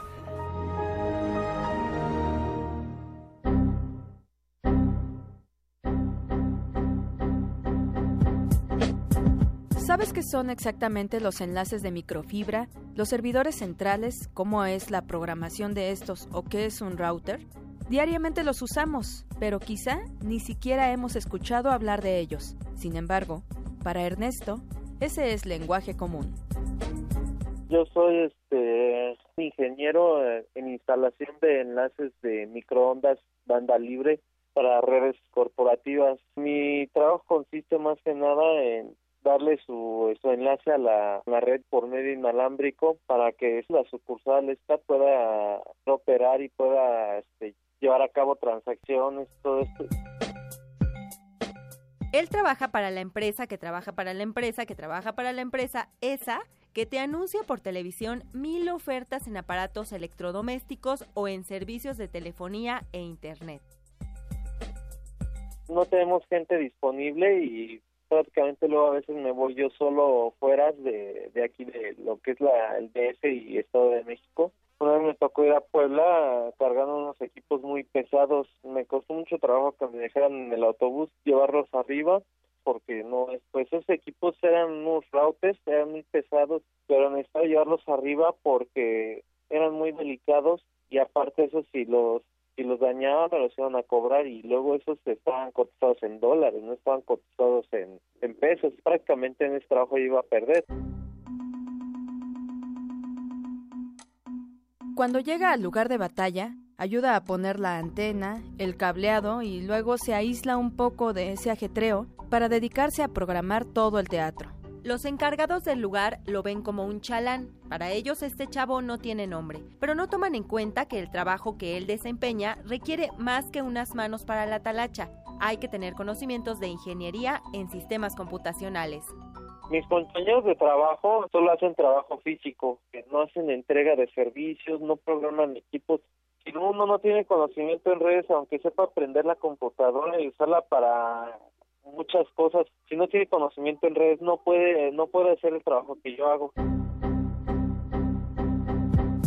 Quizá algún día este joven trabaje directamente en la empresa que solicita sus servicios y pueda proponer estrategias que agilicen el desarrollo de esa compañía pues a eso no les conviene contratar este ingenieros de campo o este como torreros todo eso porque bueno ellos tendrían que pagar seguro y dependiendo del trabajo. Si es un seguro para torreros pues sale un poquito más caro darle las prestaciones como son este vacaciones aumento de sueldo. Entonces esto no le conviene a esa empresa.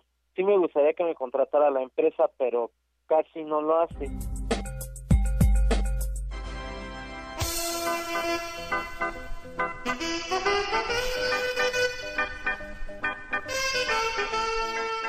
En México, en los últimos tres años, el 40% de las altas del Seguro Social se han dado a través de la subcontratación. Se estima que alrededor de 105 mil empleos están actualmente contratados en el país bajo ese esquema y que un millón de contrataciones de outsourcing promedio se realizan al año. Si estás a punto de contratarte bajo este esquema o, o ya estás contratado así, pues queremos decirte que tus derechos son contrato escrito, antigüedad, seguridad social, aguinaldo, afore, infonavit, vacaciones y prima vacacional, aunque nunca nos dicen esto, ¿no? Un análisis sobre estas formas de empleo y si están en concordancia con los derechos laborales de los trabajadores nos presenta a continuación la doctora María Carmen Macías, investigadora del Instituto de Investigaciones Jurídicas de la UNAM.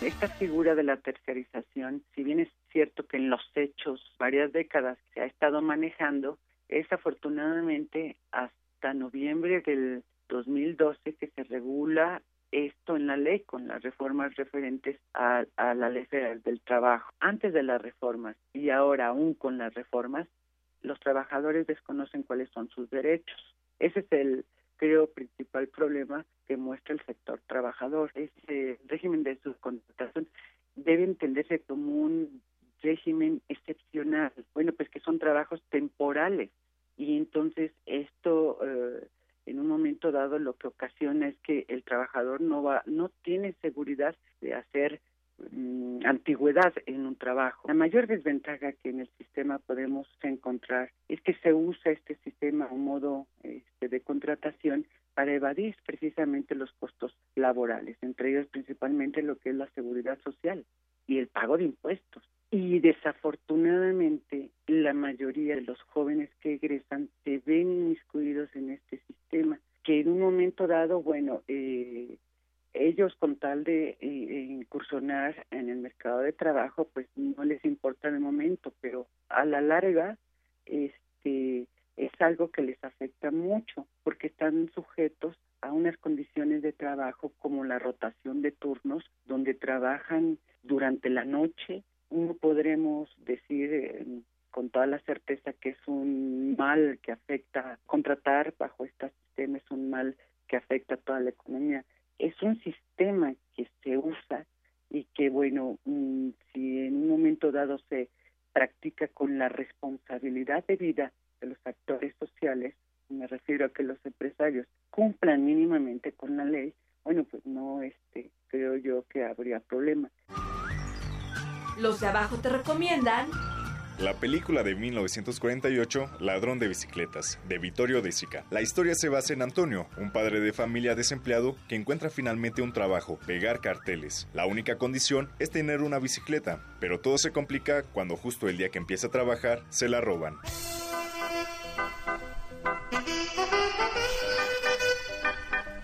Así termina hoy esta sección, no sin antes comentarles que el tema debe seguirse analizando. Los esperamos la siguiente semana, agradecemos infinitamente que nos haya escuchado y recuerde, arriba los de abajo. Arriba los de abajo. Bien, continuamos aquí en Prisma RU y efectivamente ese tema de la subcontratación que tiene que ver con salarios, prestaciones, es un empleo formal o no.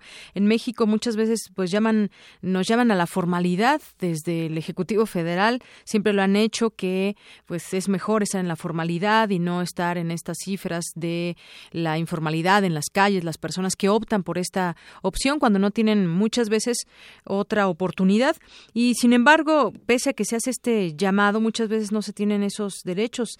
Hay incluso eh, empresas extranjeras a las que se les permite hacer todo, todo esto. Y bueno, pues sucede a todos niveles, desde las secretarías, entidades federales, estatales, en, en municipios.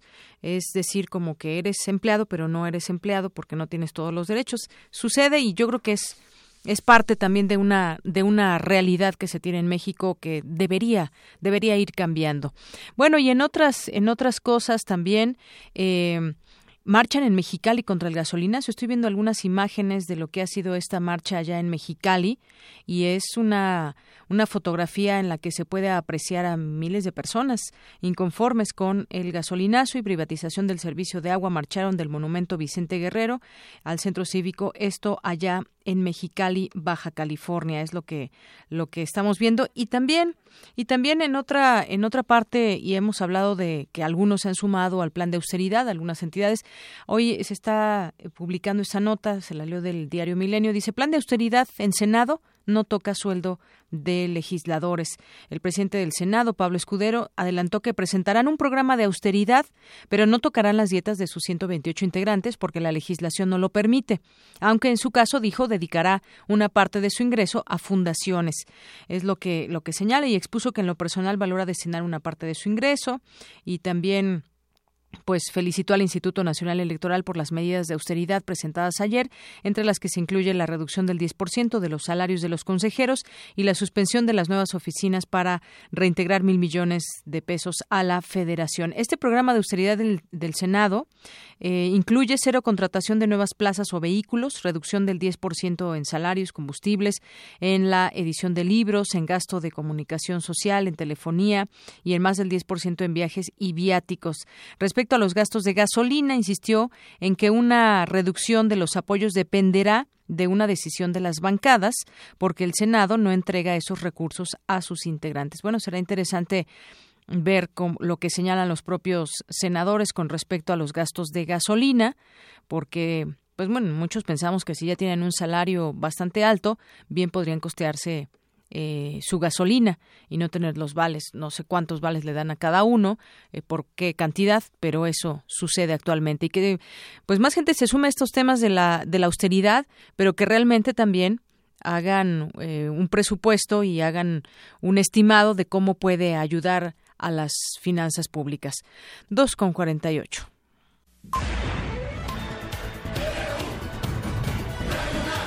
Prisma RU. Thank you.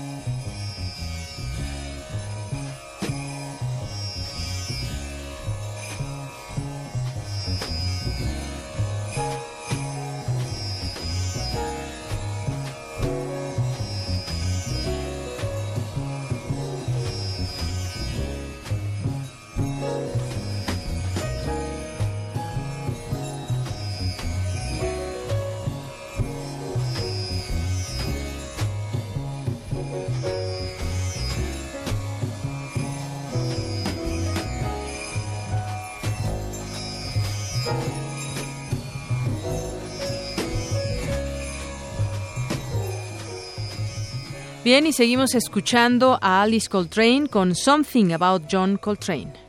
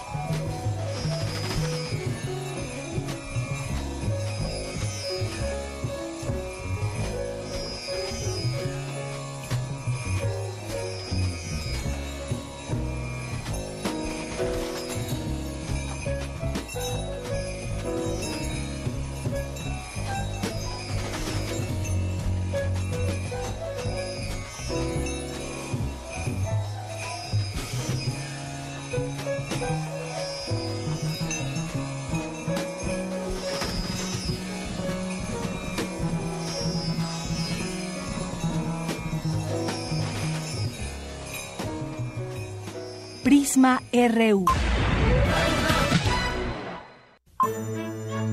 Arte y cultura.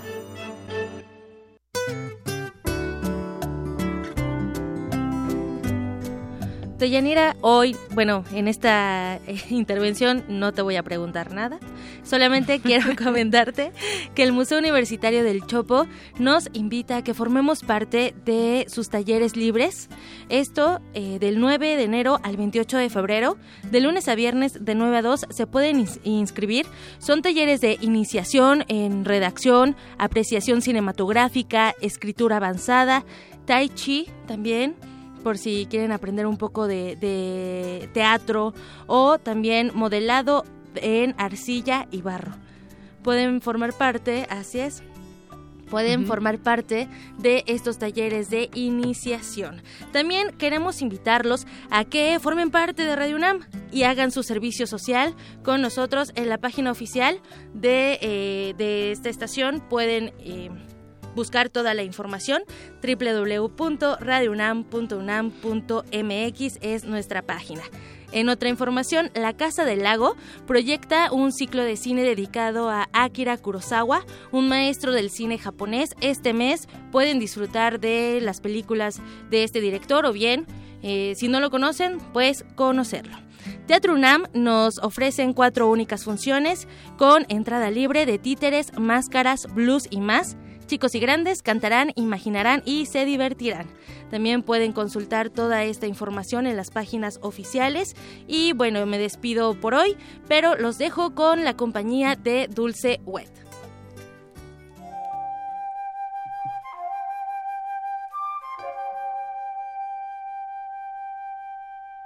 Hola, ¿qué tal? Mi nombre es Miguel Ángel Villanueva, profesor de flauta transversa de la Facultad de Música de la UNAM y los invito a ustedes, radio escuchas de Prisma RU, a venir a la Facultad de Música de la UNAM, a la sala Xochipiri, a escuchar los conciertos pertenecientes al Festival Universitario Internacional de Flauta Transversa que se está llevando a cabo esta semana y en el cual podrán ustedes escuchar a flautistas eh, tanto nacionales como extranjeros.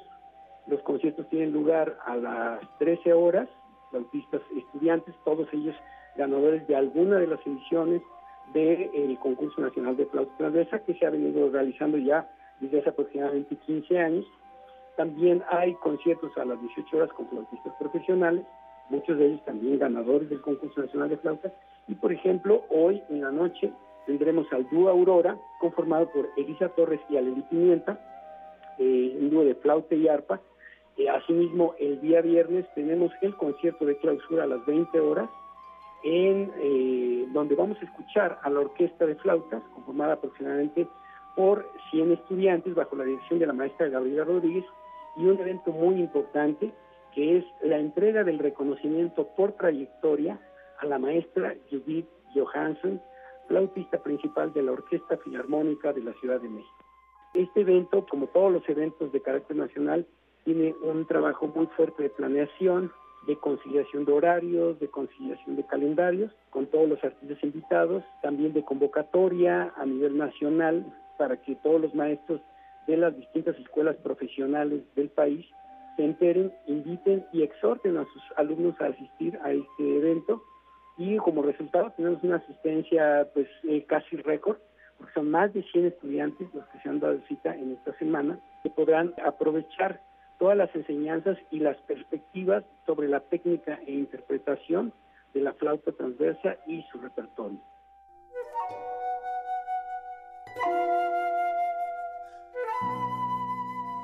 Amigos de Radio UNAM, no me queda más que reiterar mi invitación a que asistan a los conciertos que se llevan a cabo en la Facultad de Música de la UNAM, en este Festival Universitario Internacional de Flauta Transversa, vengan, la entrada es libre, eh, van a escuchar eh, música de todas las latitudes, con artistas de diferentes latitudes también, y podrán escuchar este concierto de clausura.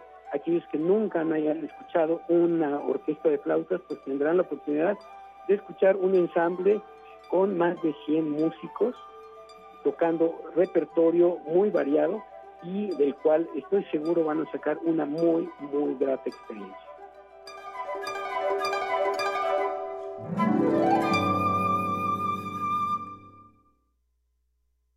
Prisma RU. Zarpazo RU.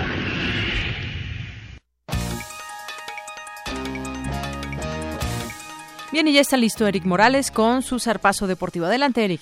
¿Qué tal, Deyanira? Pues son una vez más la FIFA vuelve a multar a la Federación Mexicana de Fútbol, esta vez por eh, 107 mil pesos, lo cual ya suma 2 millones 361 mil pesos. Y de nuevo es por los gritos que realiza la afición cuando despeja un portero rival. Esta vez fue en el partido de eliminatoria mundialista entre las selecciones de Panamá y por supuesto México. Pues otra vez entonces. Así es, y bueno, pues eh, el problema es cómo eh, va a ser la Federación Mexicana de Fútbol para que pues la afición ya no tenga este grito que tanta molestia le causa a la FIFA, así como pues a, las diferentes agencias de disciplina que hay alrededor de, del fútbol mundial y bueno pues e, es, difícil controlar esta expresión. Así es, francamente lo veo muy difícil que, que, se llegue a revertir ello porque pero además lo, lo decíamos antes de, de, entrar al aire pues la culpa no, no la tienen los propios futbolistas, pero eso está sucediendo con la afición. Es, es un tema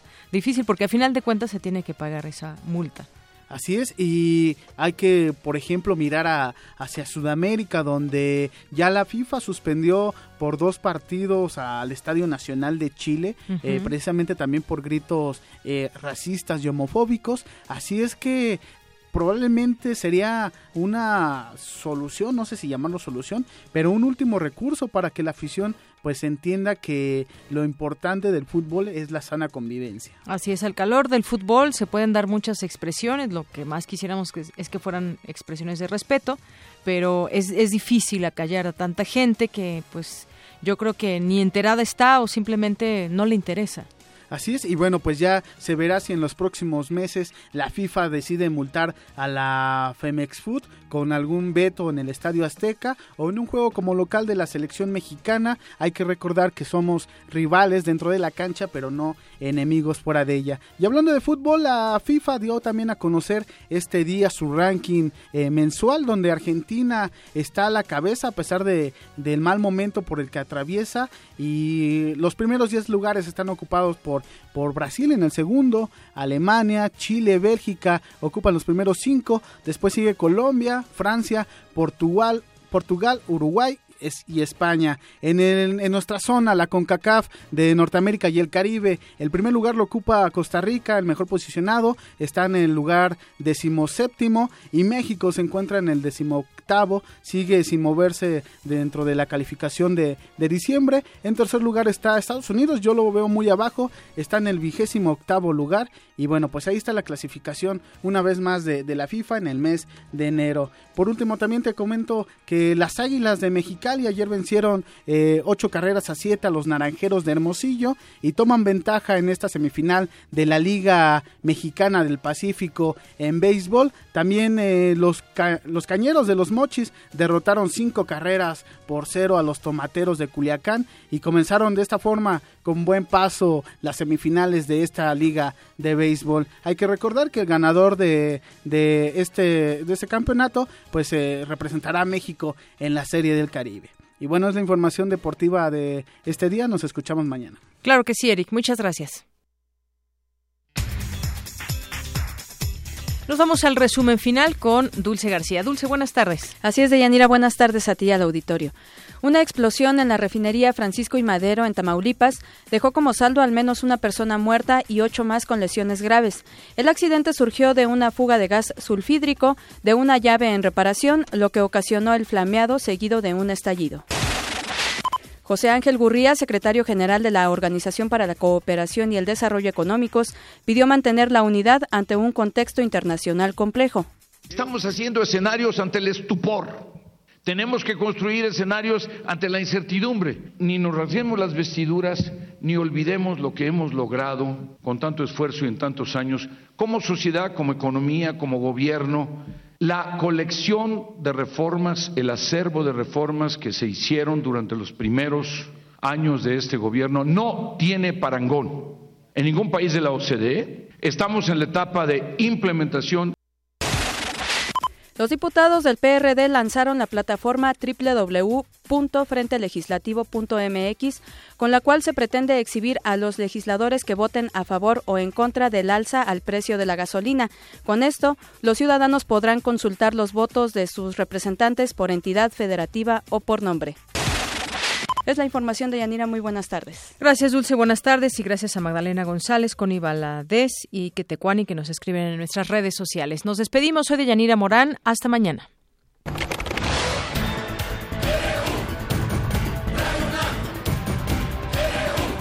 Prisma RU. Los perfiles del acontecer universitario de México y el mundo en una frecuencia. De lunes a viernes, de una a 3 de la tarde. Radio UNAM, clásicamente informativa.